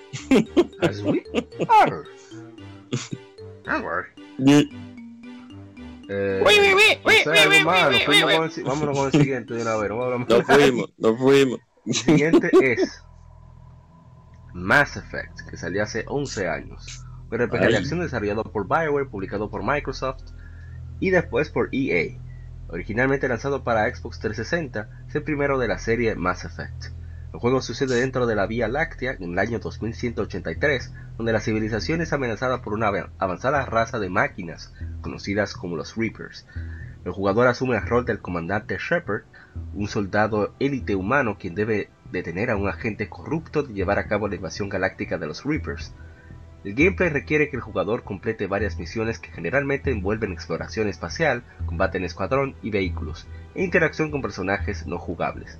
Planeado como el primer capítulo de una trilogía desde el inicio, Mass Effect fue desarrollado en el curso de tres años y medio y usa el Unreal Engine 3 como base, fue diseñado para que el jugador asuma el rol de un personaje central que pudiera tomar importantes decisiones e impactar la historia del juego en varias maneras. Mass Effect 3. El combate fue diseñado para ofrecer tácticas y personalización en un RPG, pero a través de una interfaz de un shooter de tercera persona más simple. En 2008 y 2009 se lanzaron dos contenidos descargables e introdujeron nuevas misiones a la base del juego. Mass Effect fue aclamado por la crítica, vendió más de medio millón para enero de 2008. Los críticos elogiaron la historia interactiva y el diseño cinemático, pero criticaron sus mecánicas de combate desbalanceadas y la pobre inteligencia artificial. El juego recibió varios premios, incluyendo Mejor RPG en los Spike Awards de 2007 y RPG del año en los Interactive Achievement Awards. Fue porteado a Windows y PlayStation 3 2008 y 2012 respectivamente.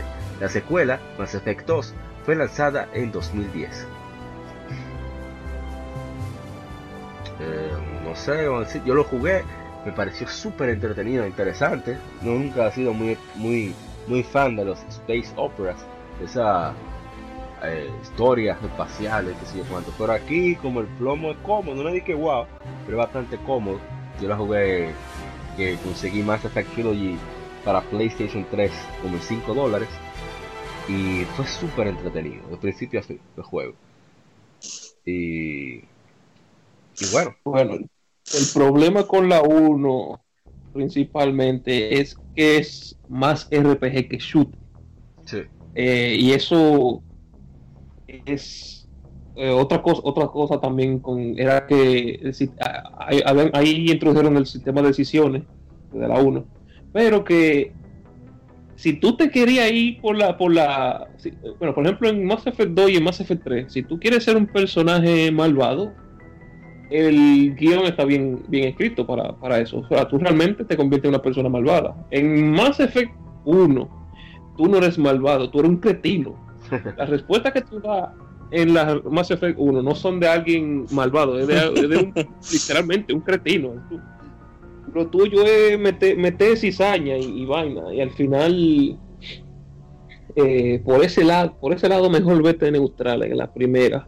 Otra cosa es que para, para, el que no lee y el que tenga poca paciencia, ese, inicio del juego es lento como él solo. Parece RPG japonés y no hay, no te enseñan bien un indicador de para dónde hay que ir. Que tal vez por algún lado sería bueno, por el tema del roleplaying. Hay, mucha gente que se queja principalmente de eso mismo, que los juegos actuales, ah, sí, sigue la flecha. Pero aquí en Mass Effect eh, eso no es así.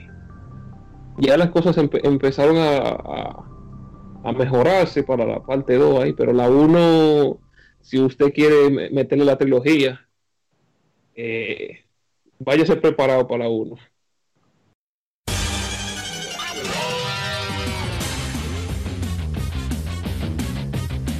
Puedes escuchar Legion Gamer Podcast en iBooks, Spotify, TuneIn, iTunes, Google Podcast y demás plataformas de podcast de su preferencia, buscando Legion Gamer Podcast. Recuerda seguirnos en las redes sociales como arroba Legion Gamer RD visita nuestra página de Facebook para que seas parte de nuestros streams de las Clipemérides, donde recordamos y jugamos algunos juegos de su aniversario.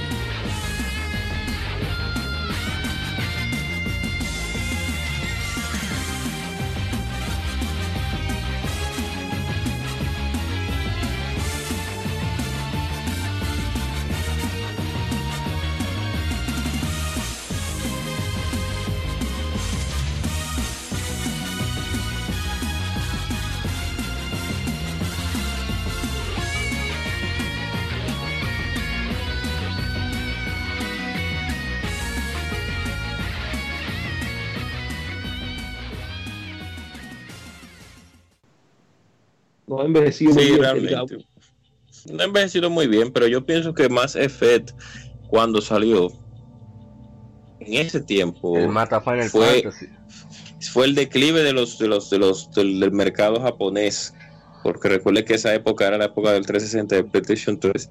El declive del, del negocio japonés de los videojuegos en el, de este lado. O sea, en ese tiempo el mercado japonés estaba muy pobre en trayendo títulos hacia acá y la desarrolladora americana, el Reino Unido y Europa, pues tomaron la delantera.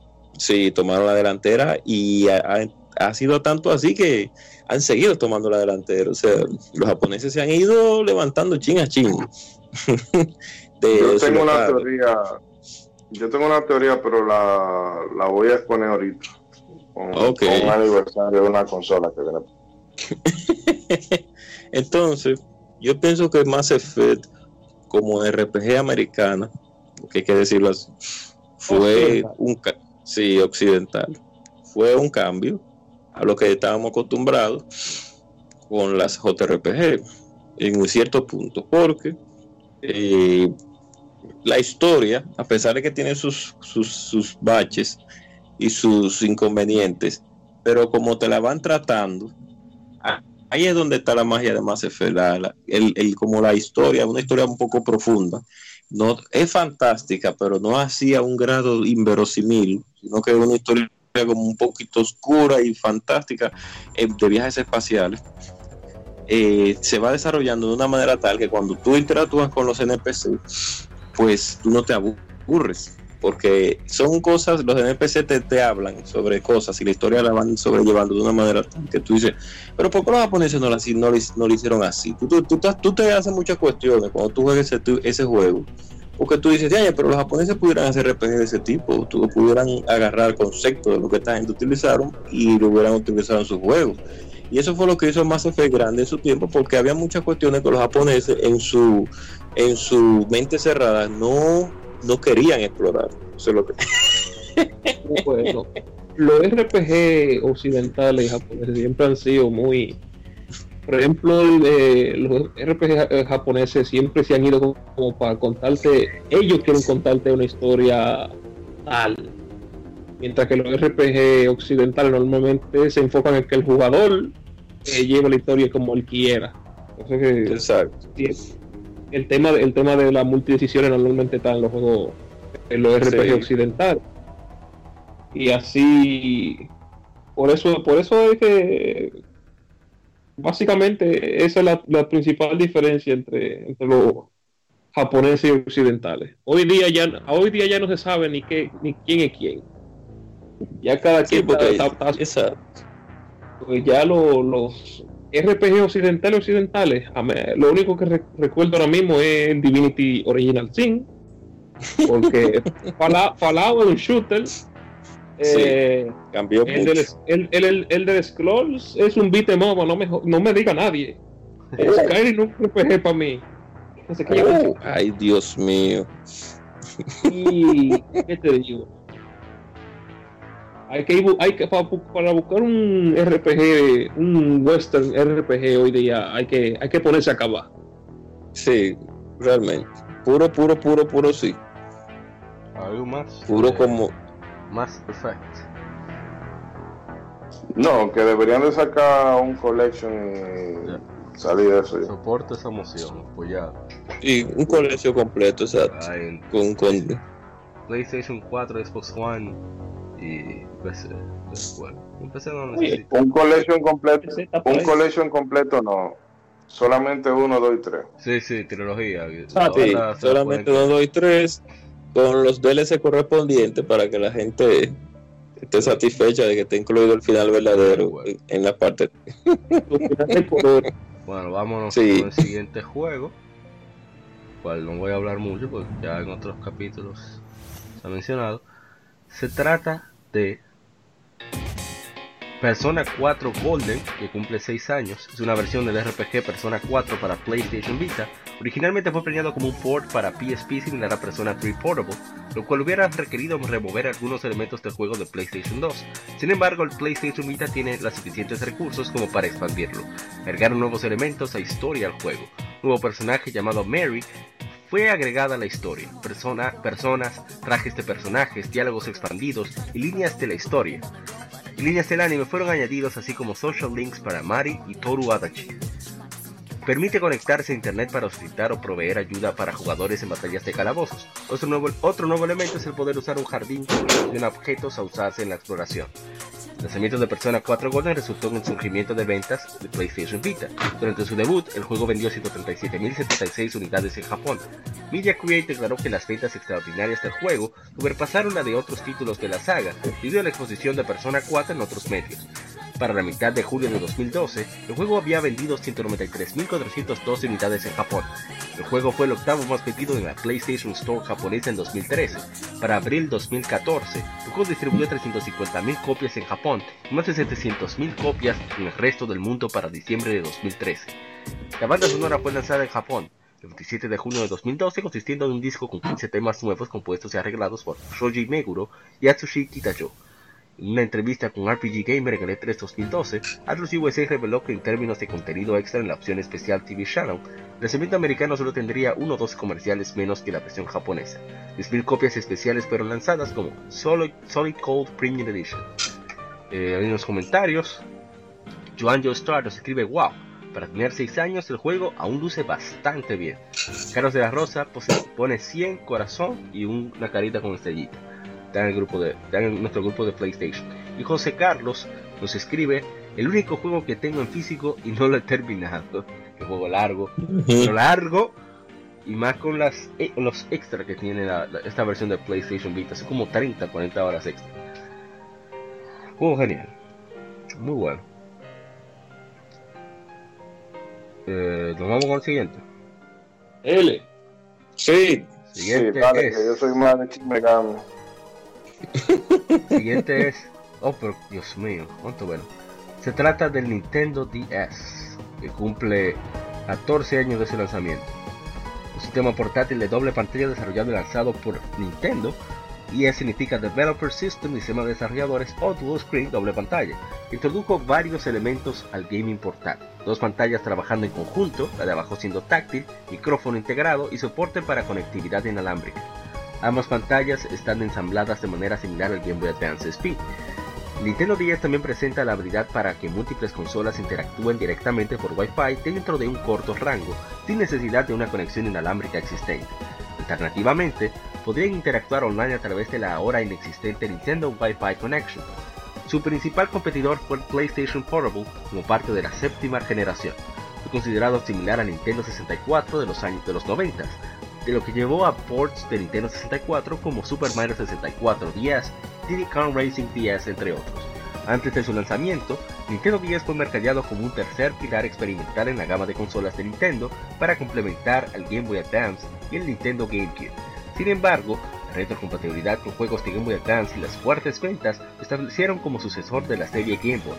El 2 de marzo de 2006, Nintendo lanzó Nintendo DS Lite, un rediseño más ligero y compacto del Nintendo DS con pantallas más brillantes. El 1 de noviembre de 2008, Nintendo lanzó Nintendo DSi, otro rediseño con varias mejoras de hardware y nuevos elementos como cámara. Todos los modelos de Nintendo 10 combinados han vendido 154.02 millones de unidades, haciéndole el portátil mejor vendido hasta la fecha y la segunda consola mejor vendida de todos los tiempos, solo quedando detrás del PlayStation 2 de Sony. La línea de Nintendo 10 fue sucedida por la familia Nintendo 3DS en 2011, la cual mantiene retrocompatibilidad con casi todo el software de Nintendo 10.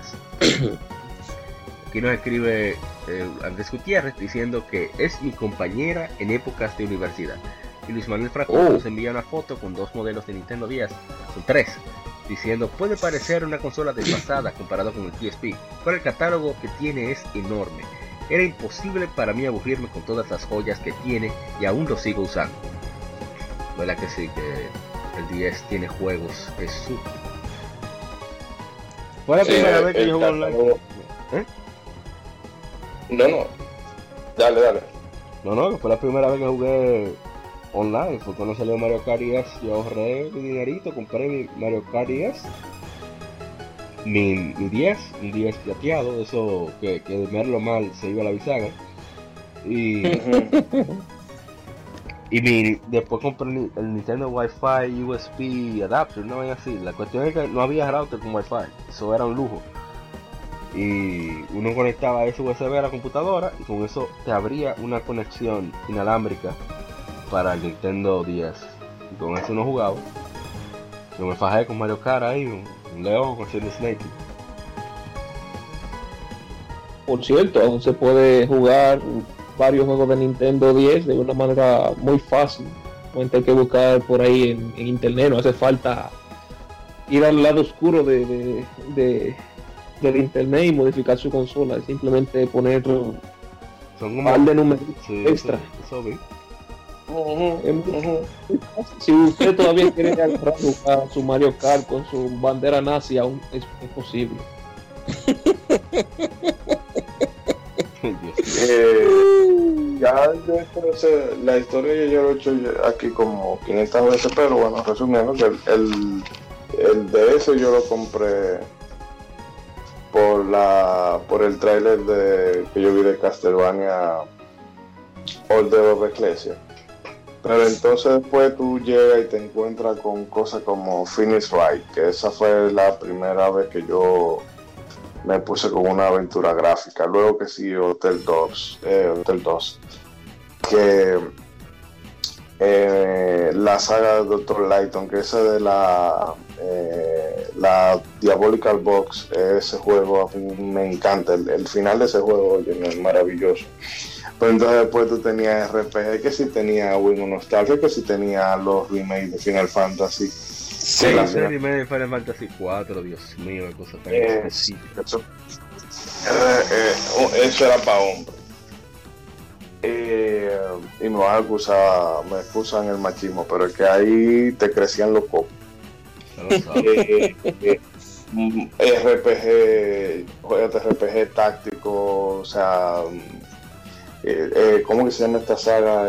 Luminous, sí, Luminous Arc. Luminous Arc y pasaron algunas algunas de Gaia, la Summon Night, eh, este juego de Mentium, si tú querías, había shooter, había RPG, había juego de carrera.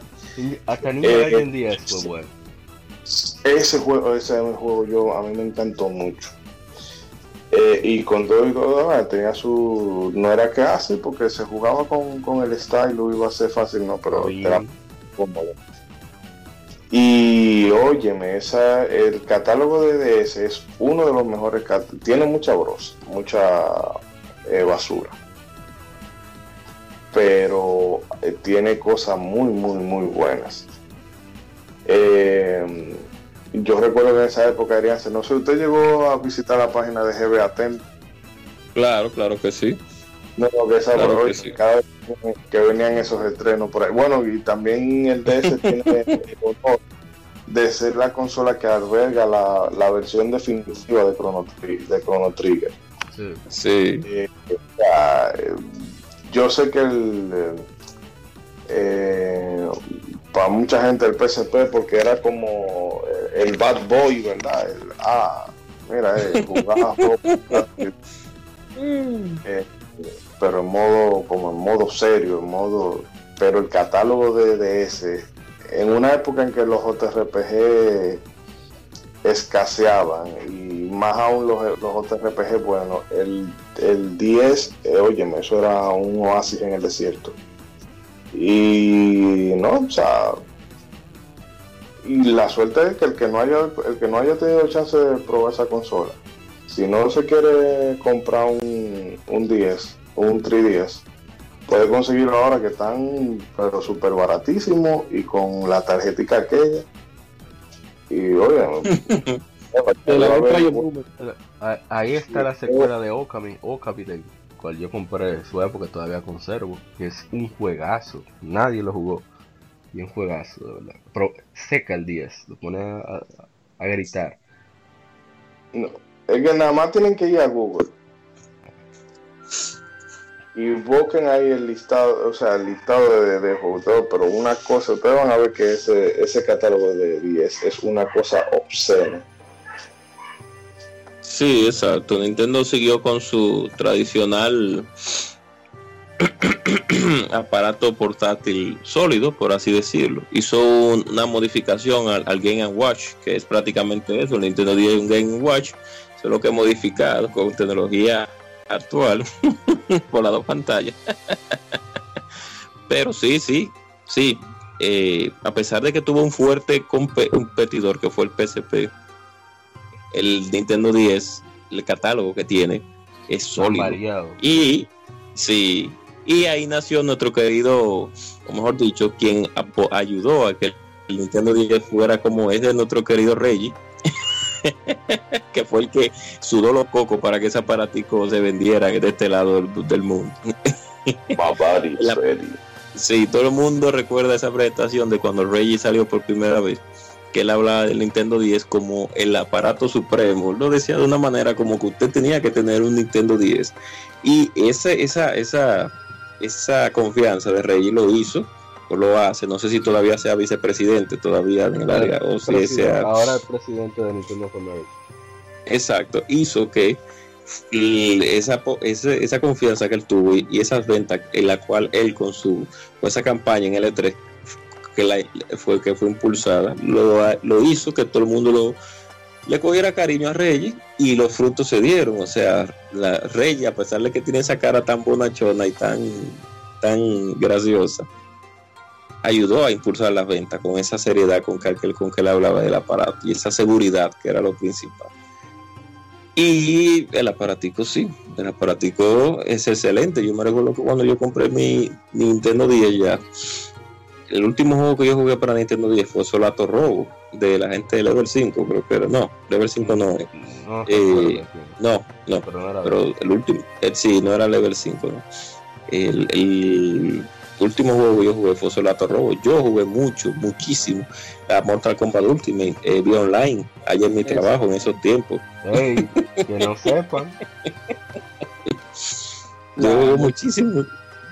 Sí, Mortal Kombat Ultimate es un, un port completo de la versión de maquinita Sí.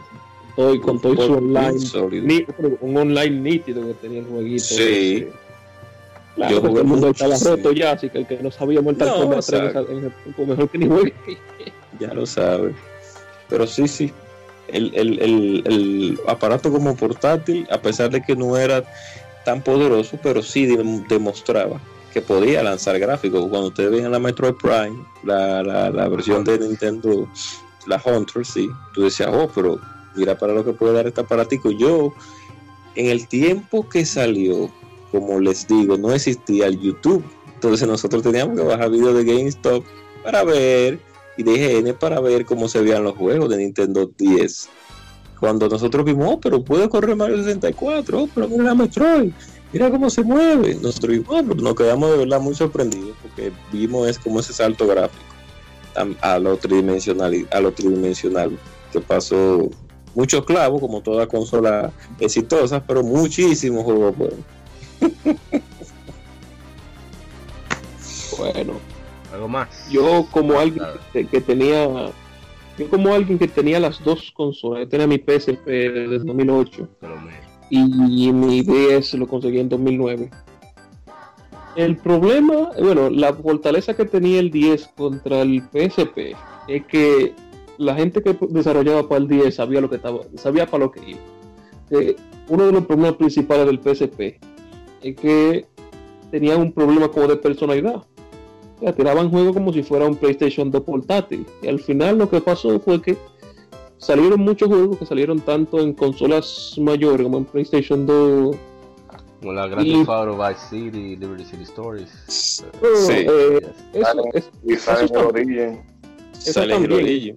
En, en PSP, eso, salieron bien, pero había muchos, muchos juegos que tenían problemas de control. Ah, ok, ahora porque, por, por, ese mismo tema, que mm, era muy complicado para, para el hardware que había. Eh, había un juego simple para, para PSP, por ejemplo, bueno, la misma Grand Theft la, subieron, la supieron cómo portear. Y hay, muchos juegos que no eran la cosa del otro mundo, pero era un juego portátil, una consola portátil. En el 10 eh, todos los juegos se sabía que era para el hardware. obviamente estaban, estaban los típicos que usaban la pantalla táctil de más, como recuerdo principalmente la Zelda, las dos Y la, la primera Dragon Ball muy buena, pero ese maldito control que bueno que la arreglan para la segunda. Eh, y por cierto, eso, eso, eso, por eso es que el, el 10 tiene como más muchísimos juegos memorables en 10 ¿no? y no, no tanto como por ejemplo el PSP. Eh, era una consola más. Se sabía para, para, lo, que, para lo que daba. Eh, que una mención especial al Final Fantasy Crystal Chronicle Echoes of Time. excelente. Eh, Sí, pero eh, Square Enix se pasó ahí. Porque ellos cogieron la versión de, Nintendo 10 y así mismo, y así mismo la pasaron para Wii. Diablo, sí. Abusaron, abusaron, abusaron, ahí, abusaron. Es verdad, verdad. Por cierto, voy a mencionar dos títulos. Sí, sí. Muchos, muchos títulos que, que, sobrepasaron mis expectativas visualmente. Y otros, como principalmente hay una Dragon Ball que salió para Japón solamente, que se llama Shin Budokai, que es tridimensional. que ese juego está, La Shin Budokai no. De la Shin Toden, exacto que ese juego, bueno, tú lo, tú lo, Arturo, ahora que tú lo mencionas, yo, yo por, lo que veo, tú lo jugaste. yo la tengo. Tú tengo en eh, mi, tarjetita. Ese juego, eh, Arthur, y al, para el que no escucha, y para el que no lo haya jugado, de Amaurio o Moisés, ese es uno de los juegos de Dragon Ball que yo he visto que han conservado la esencia casi completa de lo que es la serie original tanto en los, en los eh, Quick Time Events como en el sistema de batalla del juego, porque es de peleas. Aunque los personajes se vean medio super deformes. O sea, el juego está tan bien hecho. El juego fue desarrollado por Game Republic, que son unos ex eh, desarrolladores de, de Capcom. El juego está tan bien desarrollado que a mí me encantó de una manera increíble.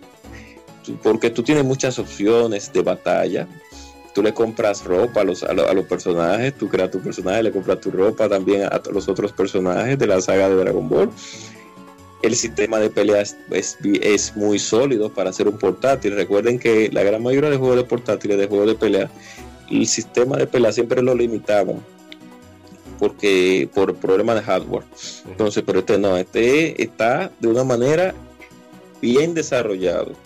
Y es uno de los juegos que digo yo que pone a gritar al Nintendo 10 porque es que está tan bien hecho que tú ves la serie, tú la ves, tú ves la serie y tú ves el juego y tú ves las mismas expresiones porque es no es con shell, no es con cel shake que trabaja, es con otro tipo de render que utiliza del Nintendo 10, pero que está bien desarrollado. Ese juego lo hicieron con amor. Y bueno, Arthur sabe, el, el que lo tiene él sabe puede, dar, dar, carta cabal sobre eso. el, sistema de, el, sistema de, combate, o sea, no, no estamos no estamos hablando tampoco de un de una fight Dragon Ball Fighters. Exacto, no estamos hablando de una Fighter sí. Tenía, tenía como un sistema de, de, counter. De counter que me gustaba muchísimo porque era como el sistema de como cuando tú veías en, la, serie de animación de Dragon Ball, cuando alguien le pega un golpe a otro y, el enemigo contraatacaba, era prácticamente como una mini, una mini pausa y después sí. avientaban lo, lo, lo, lo, entretenido eran los los super porque había un, habían diferentes minijuegos tú podías sí si fallaba te lo pegaban en seco, tú podías cubrirte, tú podías devolverlo también si lo hacía, si lo hacía bien. Y eh, estaba súper animado en la, muy bueno, ese juego está muy bien desarrollado, esa gente de Game Republic forzaron el mingo ahí, lástima que ese juego no salió de Japón por las razones sus, sus, sus, sus, de ese tiempo, como el asunto de Dragon Ball y cosas, pero en fin. Eh, y ya para terminar, pues uno de mis juegos preferidos que es Elite Beat Agents, que hablamos muchísimo el otro en, una gama de feridas anteriores. Eh, yo loco con Elite Beat Agents desde que salió y lo pude jugar. Hoy se lo disfrutó muchísimo también, ya habíamos hablado de eso. Y después que jugué la Statakae, la, la OSU, pues ahí fue donde llegó la, la cúspide. Eh, no, este, o sea, Dark estoy de acuerdo con Darte que el PSP en juegos hardcore y sobre todo RPG, eh, ahí le lleva la milla. No la milla, sino le lleva cierta ventaja al, Nintendo 10. Pero Nintendo 10 tiene dentro de toda esa variedad de catálogos, que ahí le lleva muchísima ventaja al PSP. Tiene algo que no tiene el PSP. Estamos hablando de Dragon Quest 4, que sí salió aquí en América, fue la última que vio hasta Dragon Quest 7 Dragon Quest 5 y Dragon Quest 6 que nunca habían salido en, Occidente, que salieron para Nintendo 10 por voluntad y apoyo de, Satoru Iwata, que siempre que es fan de la saga y quería ayudarle a, que se estableciera aquí en Occidente.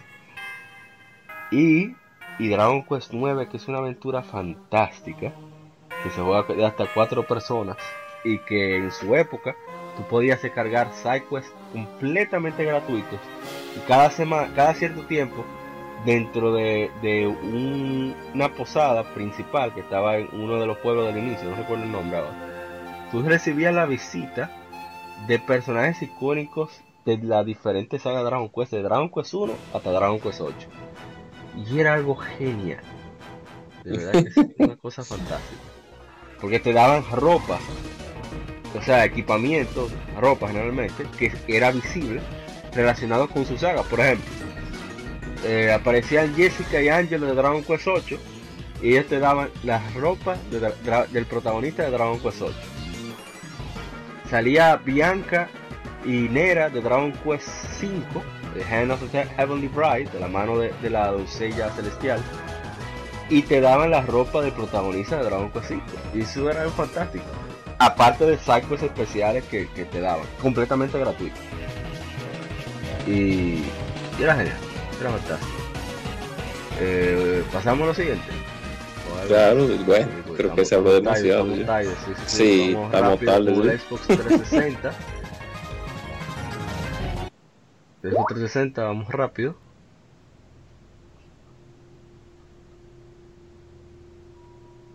Salió hace 13 años en América un sistema de videojuegos desarrollado y publicado por Microsoft, el Xbox 360. Como sucesor del Xbox, es el segundo de la marca, compitió con el PlayStation 3 de Sony y el Wii de Nintendo como parte de la séptima generación. Fue oficialmente revelado en NTV el 12 de mayo de 2005, en fecha de lanzamiento e información de juegos anunciados luego en ese mes en el E3 2005.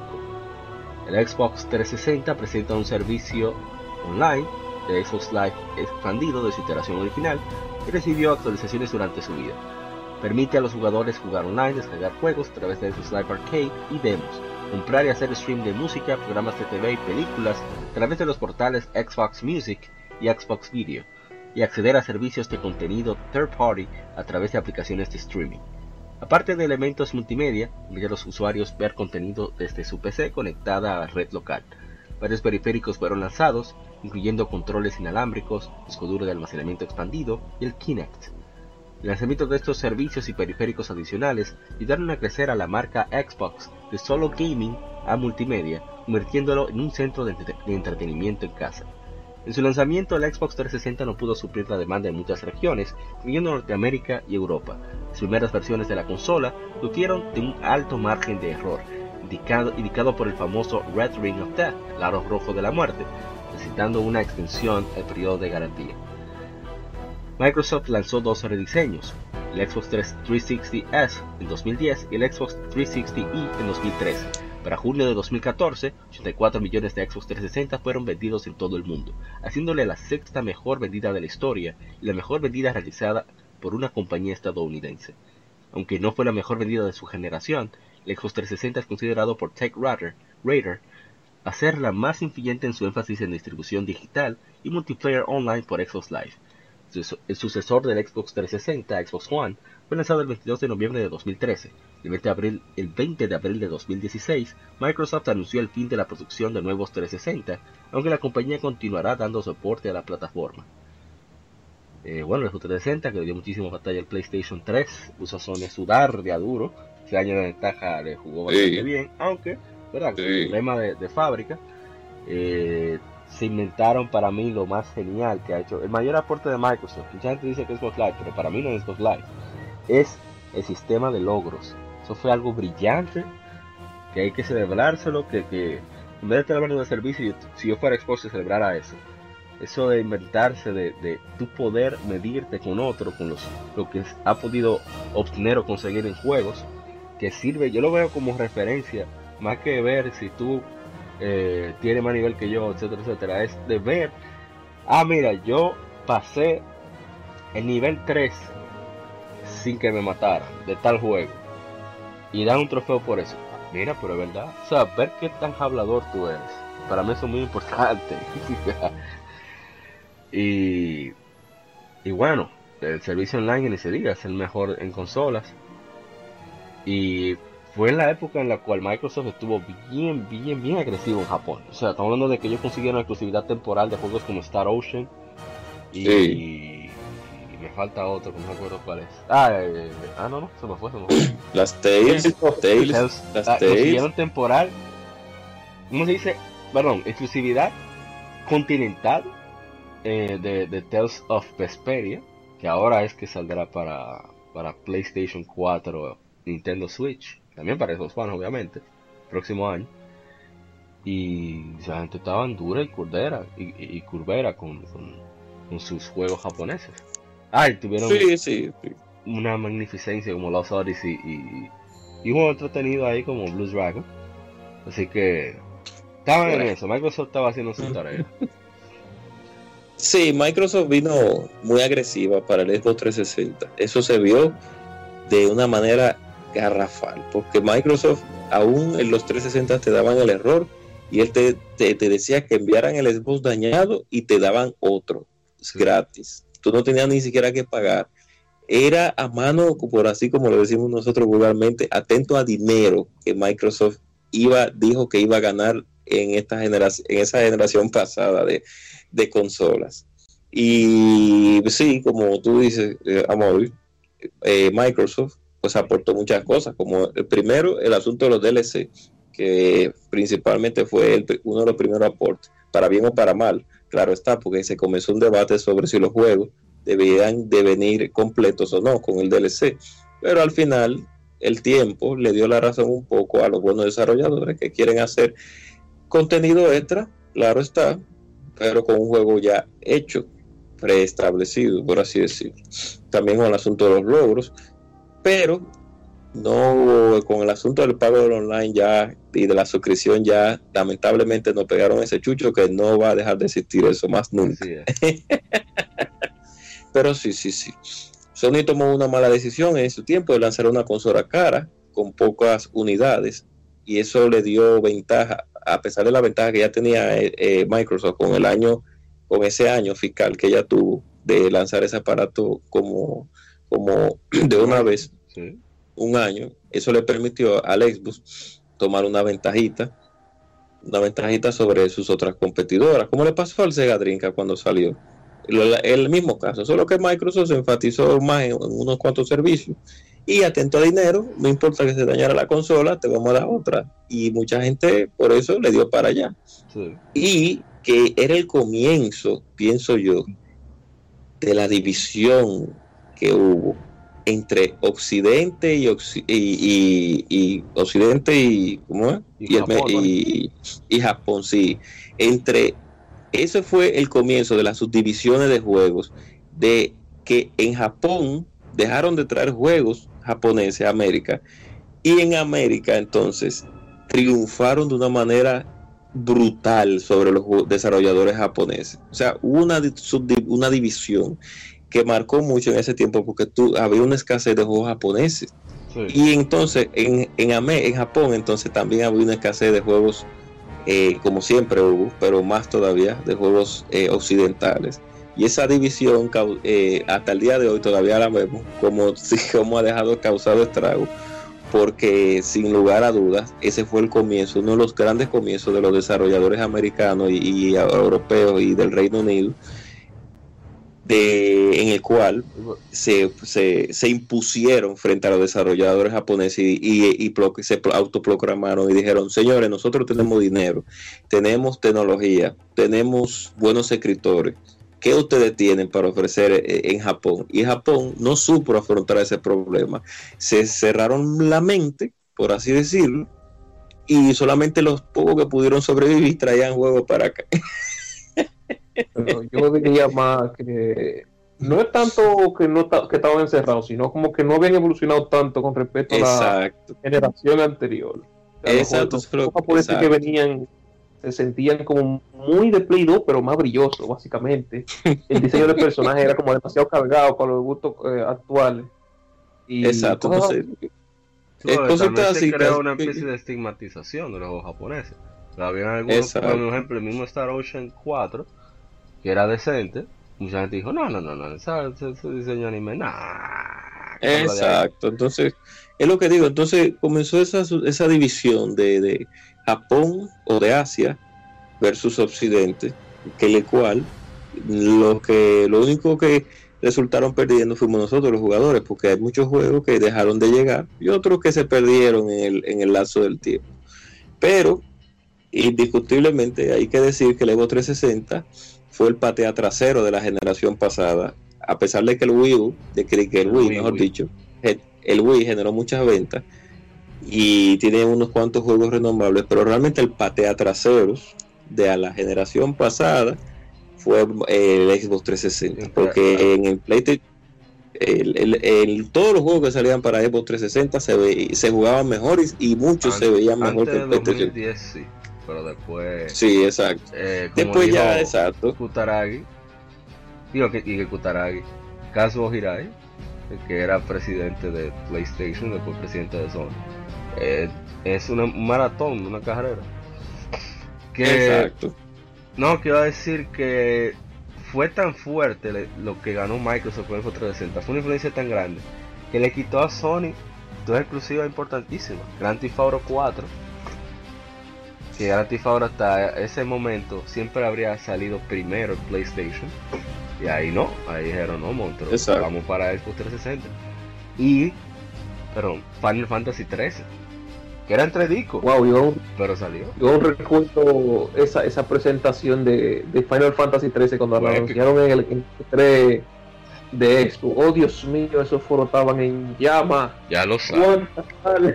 ¿Cuántas ¿Cuántas ¡Traidores! Lo que pasa es que, no, imagínate, es, cuestión de business. O sea, teníamos un aparato que, se, que, que, con el cual uno desarrollaba más fácil. En el PlayStation 3 el, el desarrollo era bien difícil, a pesar de que un dolor de cabeza con, con unos, unos núcleos eh, virtuales, el cual eh, nunca se demostró el poder real, pero cuando salía un juego exclusivo para la consola, no, o sea, ahí es donde voy a enfatizarme. Cuando salía un juego exclusivo para el PlayStation 3, ahí es donde tú veías el poder real de la consola, porque lo desarrollaban para ella. Pero cuando era multiplataforma, no había manera de que tú jugaras un juego de PlayStation 3 y uno de 360 que 360 no se jugara mejor, o corriera mejor, o sea. oye, fue parte de Vanquish por ahí, comenzó a verse. El, sí, exacto. Se divertió la cosa. Mira, inclusive los, los, cuando salió la Street Fighter 4, en los, eh, en los torneos internacionales, la versión que utilizaban para jugar era, era, la, exacto, era la versión de 360, porque la de Play 3 era injugable. Ellos tenían que comprar adaptadores para jugar con control de Play.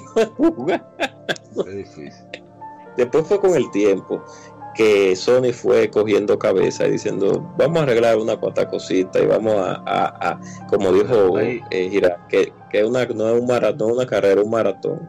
Y vamos a enfocarnos más. Ah, y, no, y, le, ha dado frutos. Eh, si Microsoft toma esas ideas que tomó con el 360 en la generación que viene, la guerra va a ser más agresiva. Pero ya no es lo mismo, ya no es lo mismo ya.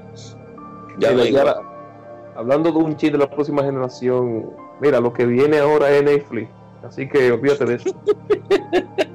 olvídate de eso. Sí, que eso viene, viene bien doloroso. En caso de trivia, algo súper interesante de Xbox 360 es que iba a tener la misma RAM que el PlayStation 3. Pero Epic Games los cargados de, de, Unreal Engine y de Gears of War, particularmente Gears of War, dijeron, mire monto, ¿te quiere que, que a Unreal le funcione nítido? Tiene que poner el doble de RAM. Y lo hicieron. Y por eso pudieron meter el Party Chat. El Xbox 360 la primera consola con Party Chat, sin importar qué juego tú estuvieras jugando. O sea, yo podía estar en, Call of Duty, otra persona podía estar en Halo, y podíamos estar hablando disparate juntos. Eso estaba, está genial. Exacto. Entonces ellos sacaron también el asunto de los de los de los ¿cómo que se le llama? Cuando tú creas un, un, ah, avatar, sí. Exacto. Crearon el asunto del avatar que se ha quedado en esa consola porque en otra consola no la Ah, bueno, Nintendo la copió con el con, con, con los Mi. Con los Mi. Sony no, Sony eh, iba a hacer algo parecido, pero eso como que se cayó. No se recuerda. Ellos, ellos lanzaron el, el Project Home que era donde se montaban un reguero de avatares, pero tenían una apariencia súper realista. yo, conseguí, yo, conseguí, varios juegos de PlayStation 1 con esa cosa, que te había muchísimos eventos que te lo regalaban. Pues Pero como que la, como que al usuario de Play de Sony no como que no le no le gustó mucho no fue, un, no fue un éxito masivo. Exacto. Le gustaba como un malo avatarcito, seguro. Si le hubieran puesto un avatarcito, hubiera sido un éxito, seguro. Pero como era una gente de que más real, cosas, seguro. La gente, ah, pues yo estoy jugando de Sims, es que yo estoy jugando aquí. Entonces, pasamos al siguiente. Pero bueno. Sí, dele, dele, dele. Vamos, queda poco ya. Habla, eh, un chin de, ¿Ah? del Xbox 360. Ah, ok. Entrale un chin. Dele, dele, antes. Ustedes se fueron por la nube por ahí. Sí. Pues sí. Yo. Pues, la Xbox 360, a sinceridad, de la generación anterior fue la que yo más disfruté. De, yo las tuve las yo la tuve en ese tiempo desde 2008. Yo la tuve básicamente por un año porque la maldita se me murió. Como yo la No, pero Yo, eh, yo me llegó con Struggle eh, excelente juego de, de, la difunta Midway. Eh, era, Max Payne cuando no había.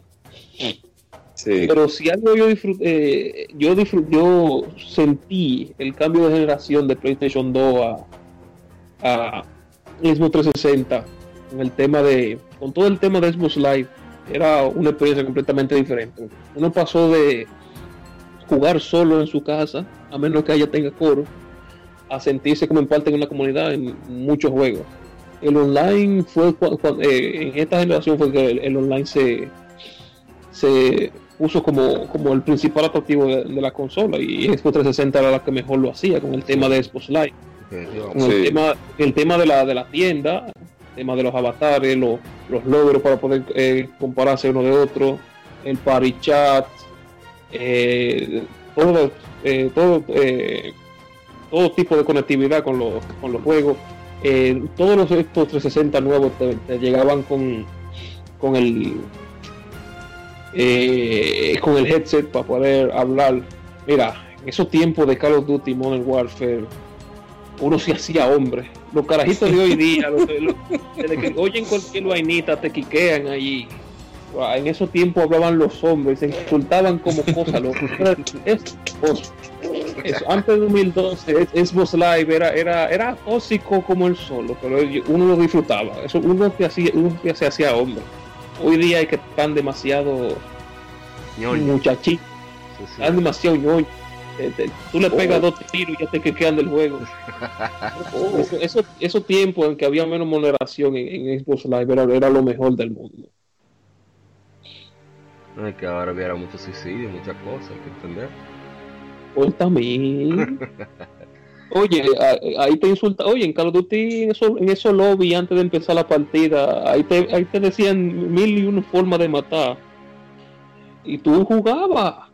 Y tú, por ejemplo, en esos Search and Destroy, cuando tú eres el único que daba vivo del equipo, que toda esa gente estaban metiendo presión por el micrófono, oye, eso eran los tiempos bacanos de consola. No, pero sí, sí. Yo me siento, yo me siento feliz de yo haber disfrutado esos tiempos. Ya, eso, eso no regresa. Bueno, pasemos entonces al siguiente juego. Se trata de nada más nada menos que A Legend of Zelda. A Link Between Worlds, que salió hace 5 años, su juego de acción, aventura y RPG desarrollado y publicado por Nintendo para Nintendo 3DS, la decimoséptima entrega de la serie The Legend of Zelda y secuela de A Link to the Past de Super Nintendo de 1991.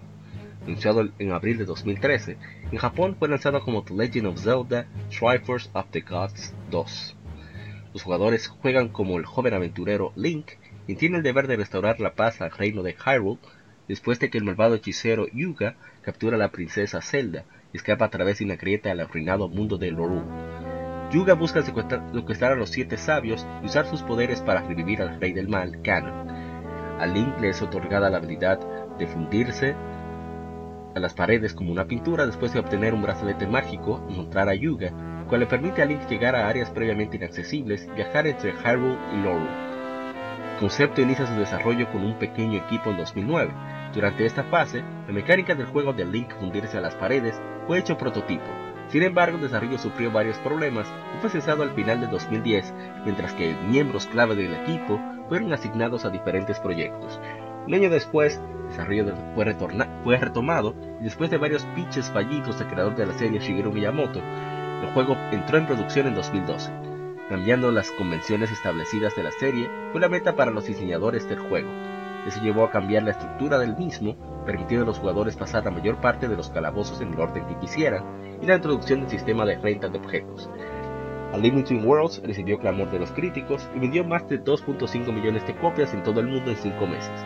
El audio, el diseño de puzzles y calabozos, la estructura abierta, el nivel de dificultad fueron elogiados por los críticos. La introducción de elementos como la mecánica de plasmarse a las paredes y el sistema de renta de objetos fueron bien recibidos, con los analistas alegando lo bien que se integran con la fórmula del gameplay existente. El juego recibió múltiples premios y nominaciones. Saluda a mi hermano Zeldo, de Halo Fantasy, siempre compartió nuestro contenido. Eso de la dificultad no lo entiendo, porque ese juego fue bastante fácil. Y eso me lo prestaron para jugarlo en Hero. Pero ya no voy a decir nada más. La música sí, tengo que decir que está muy bien hecha. Eh, no sé si van a decir algo de este juego o vamos con... No, que me, me, encuentro... Me estoy comiendo una galleta de queso, disculpen. No, para allá. Eh, me encuentro... Lo encontré bien, el es un remake, por así decirlo. Un remake, se puede decir que un remake, ¿no? ¿verdad? Sí. Una secuela. Una secuela, pero es como un remake. Es como un remake secuela porque tiene muchos elementos de la Link to the Past. Y es una Link to the Past Plus, por así decir. Como es la Ocarina del Tiempo, al fin y al cabo. y bien el jueguito. Yo lo veo muy interesante y me gustó el concepto. Eh, es fácil, como dicen. Y eso es, eh, fue un refresh, como un refresh que de eso que hace Nintendo con muchas de sus franquicias, que es lo que hace un refresh y te lo vende después, no sé si al mismo precio o más o un poco más barato. Pero sí, sí, sí, sí, bien ahí, bien ahí. Nada más que decir. Será, ¿tú vas a decir algo o vamos con el siguiente? No, dale para allá, yo todavía no he tocado esa. Ah, bueno. Entonces nos vamos con el último. También es un The Legend of Zelda. cumple 20 años de su lanzamiento en América y dos días antes en Japón. Se trata de The Legend of Zelda Ocarina of Time. Es un juego de acción-aventura, elementos RPG desarrollado y publicado por Nintendo para Nintendo 64. Es el quinto juego de la serie The Legend of Zelda y el primero con gráficos en 3D. Originalmente desarrollado para el periférico 64D Drive, iba a ser como una especie de disco magnético que podría añadirle contenido después a los juegos, con, ¿verdad? con su máquina de pago, kioscos y más asuntos, pero no tuvo éxito. Y fue en ese lugar lanzado un cartucho de 256 megabits, 32 megabytes, el de mayor capacidad para su época. Jugador controla a Link en la tierra de fantasía de Hyrule en una misión para detener a Ganander, rey de los Gerudo, y obtener la Trifuerza, una reliquia sagrada que otorga deseos. Viaja en el tiempo y navega calabozos para despertar a los siete sabios, quienes pueden sellar a Ganondorf para siempre.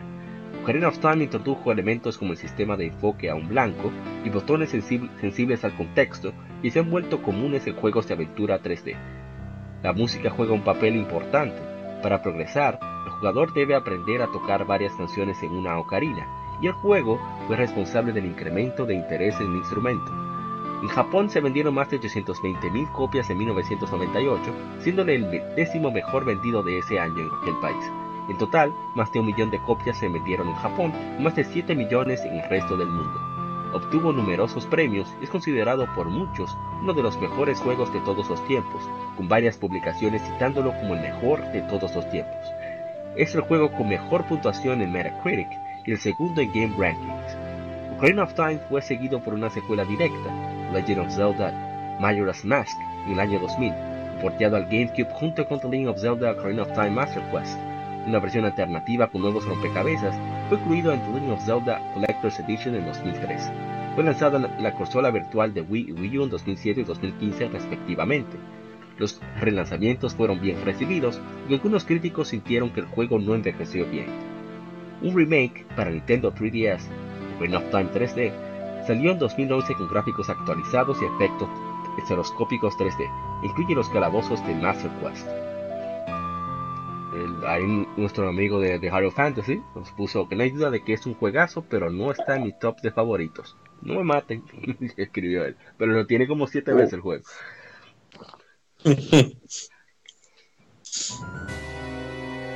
y bueno, es un juegazo. O sea, este juego eh, yo lo vi cuando ni siquiera sabía inglés. Yo tenía un vecino y fue impactante. O sea, cómo se veía, el audio, eh, el poder, el, el, énfasis que dan a la música. No solamente que, que es una mecánica de juego, sino la importancia que tiene en contexto de guion de juego y lo que te otorga a transportarte a diferentes lugares, a abrir cosas, descubrir cosas, eh, que habla del poder de la música que tiene, el poder de la música en sí, que es algo que todavía se estudia muchísimo hoy en día en diferentes países. Y mecánica como esa de, del targeting. oye, eso es fundamental en juegos hack and slash hoy en día, como todo me cry o cualquier otro. Y eso del botón sensitivo a, circunstancias, eso es genial. O sea, dependiendo de tu situación, un botón te sirve para levantar algo o para leer algo, para hablar con alguien. Eso es increíble lo, que hizo el juego. Que originalmente iba a ser en primera persona, pero por suerte el 64 nos daba para eso. Y nos salvamos. sí, por suerte, es verdad que sí. Hay otra otra trivia para no dar más opinión el juego, la idea era, el, bueno, ya este juego tiene 20 años, si no lo sepa, bueno. La torre de Gano, que era la base, o sea, donde, donde uno tiene que enfrentar diferentes puzzles para ir descubriendo cosas, perdón, relacionadas con los calabozos que ya uno pasó.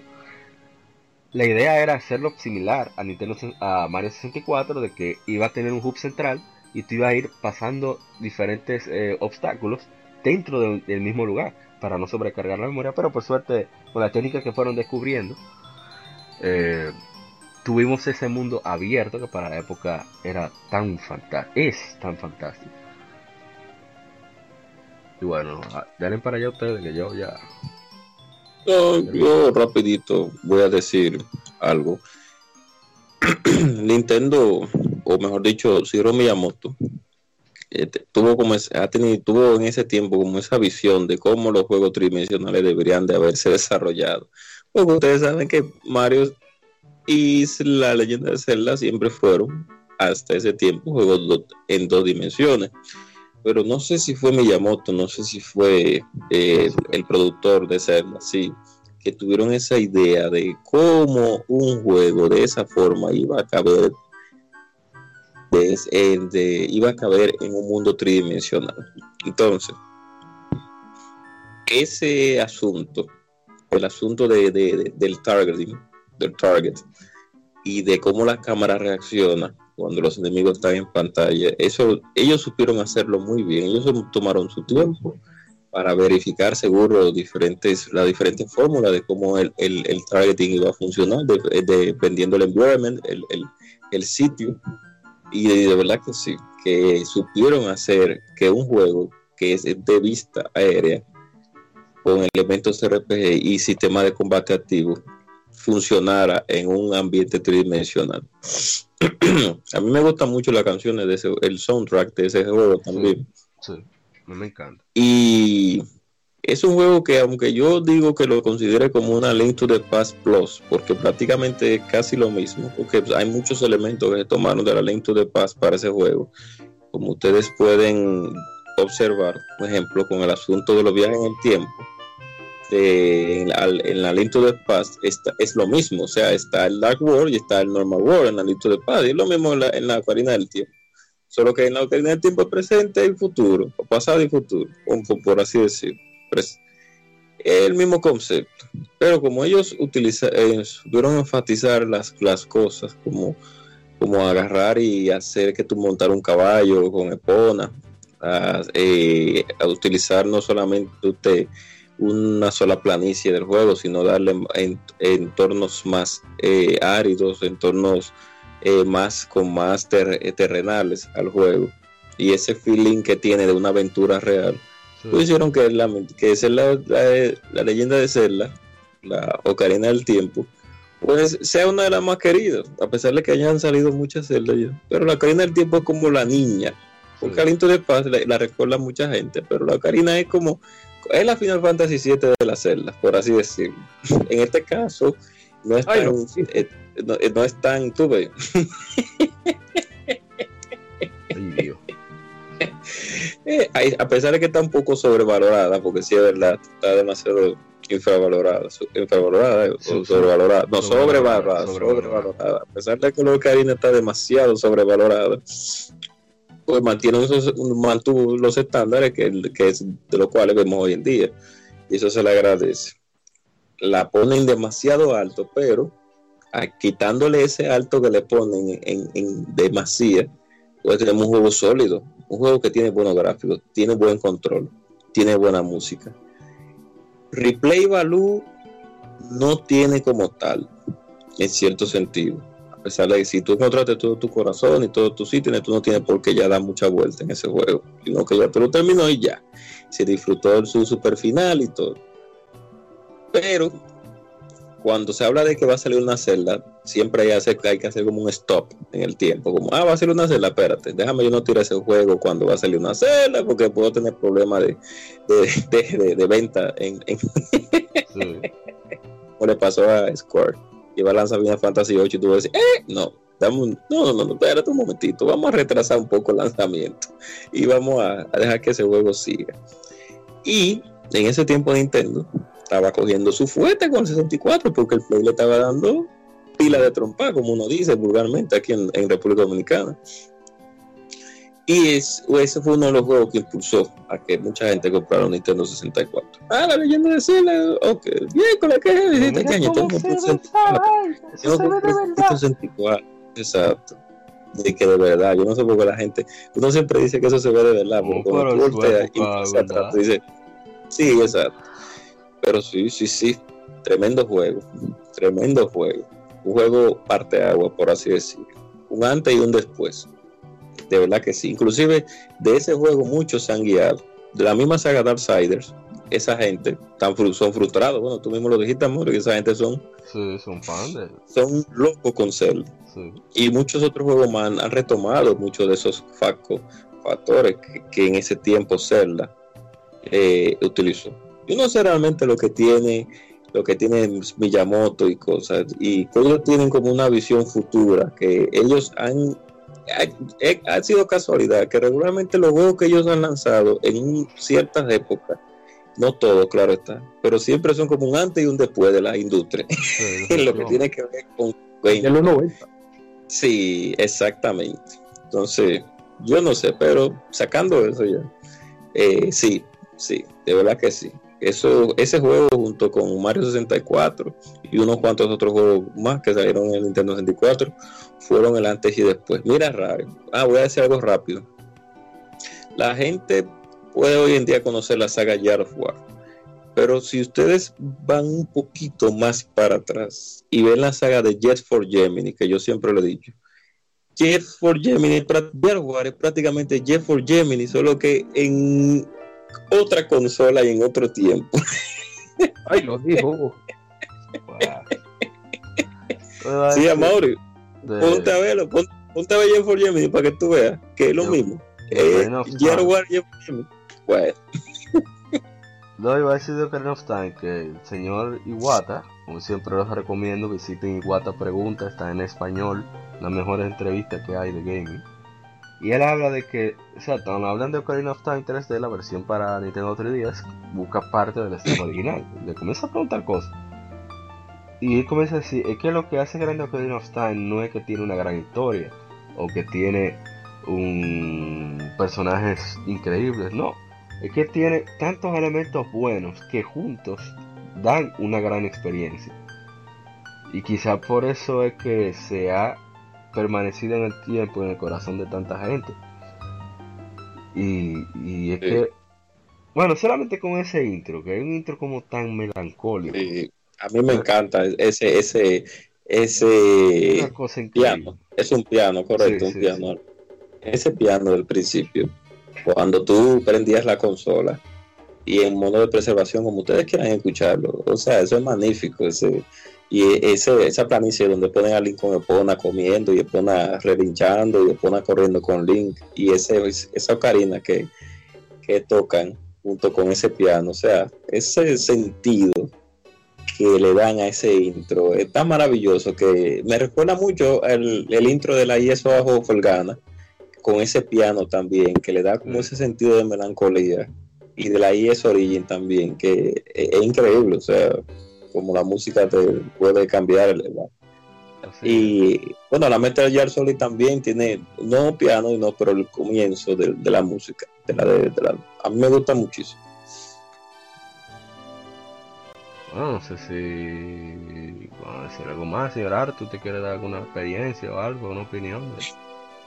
Bueno, ¿qué te puedo decir? Para hacerlo rápido, ese juego, usted, ese juego está completamente, completamente comprobado que ese juego cura el cáncer si usted lo juega. ese juego cura la depresión. Ese juego ese juego es posible que usted gane la lotería después de jugar un, poco en, la, sala de, disparo. Pues ese juego es lo mejor que hay en el mundo. ok, ya hablando en serio, lo más importante que ese juego hizo para los juegos A3D, el tema de, del Targeting System, que ese fue el básicamente el primero que metió el, tema de fijar los enemigos en un entorno 3D. Eh, muchos mucho, juegos, principalmente con, la, falta de botones, el tema de disparar en un entorno 3D era fatal en, esos tiempos. Lo Ocarina fue que resolvió eso, metiendo todo al Z. Y ya, ya lo que no se ha dicho en la Ocarina en estos 20 años no se va a decir. Así que ya está bien. Y bueno, eh, vamos por el mismo despedir. Eh, de usted, señor agente Cobra. ¿Cuál de los dos? Eh, bueno, ah, eh, nada, eh, hoy no tuvimos un tema. Bueno, el tema principal fue la leyenda de Zelda, aunque no sé, no sé si se me mencionó al, comienzo, pero fue ese. Y bueno, esta gama de fueron una gama de como muy, muy interesante, porque hubieron juegos y consolas, juegos y consolas, y juegos y consolas. Y muchas consolas buenas que no fueron tan famosas y otras que sí, otras que sí fueron muy famosas. Pero así el mundo de los videojuegos, o sea, eh, lo importante es que todas las consolas piquen, piquen su parte del pastel, porque eso no conviene a nosotros como jugadores, que somos los que pagamos nuestro dinero por jugar, porque no nos lo están regalando. Eso es lo importante, que hay mucha gente que se alegra, ah, porque que, sí, sí, sí, sí, ojalá que Bono no venda, ojalá que Nintendo no venda, pero eso no nos conviene a nosotros al final, porque algunas veces las compañías lo que hacen es que se acomodan y comienzan a darnos productos menos, menos eh, confiables o menos con eh, menos, menos, calidad. exacto. Lo importante es que todas jueguen un rol para que la competencia sea más sana, a pesar de que sea más sana entre comillas, porque al fin y al cabo toda compañía quiere ser líder. Pero sí lo que en el entorno en el que se maneja, porque haya un, un, asunto de buena camaradería y que eso nos ayuda a nosotros como jugadores a tener mejores juegos, tener mejores precios principalmente en lo que son los, eh, los juegos y los especiales y también a que se creen nuevas franquicias. No sabemos qué va a pasar con Microsoft o con Nintendo en la próxima generación o con Sony eso es algo que nosotros no podemos decir a ciencia cierta sobre lo que va a pasar, pero uno no sabe quién va a ser el rey de la próxima generación. Lo que sí uno sabe ahora mismo es que los pilares que antes eran reyes ya no son y los que son ahora mismo posiblemente no serán o seguirán siendo. Eso es lo único que sabemos. El señor Arthur, ¿te quiere despedir ahí? Buenas noches. ya, ya. bueno, señores, muchísimas gracias por escucharnos. Esperamos que hayan disfrutado de este episodio, que, hayan usado mucho. Este fue el episodio número 48 de Legión Gamer Podcast. El gaming nos une. Eh, soy Mauri Parra. Esperamos verlos en el episodio número 49. Recuerden escribirnos en nuestras redes sociales, eh, qué les pareció el capítulo en iBooks, estamos en Spotify, Google Podcast, etcétera, etcétera. Así que nos veremos hasta la próxima. Bye bye.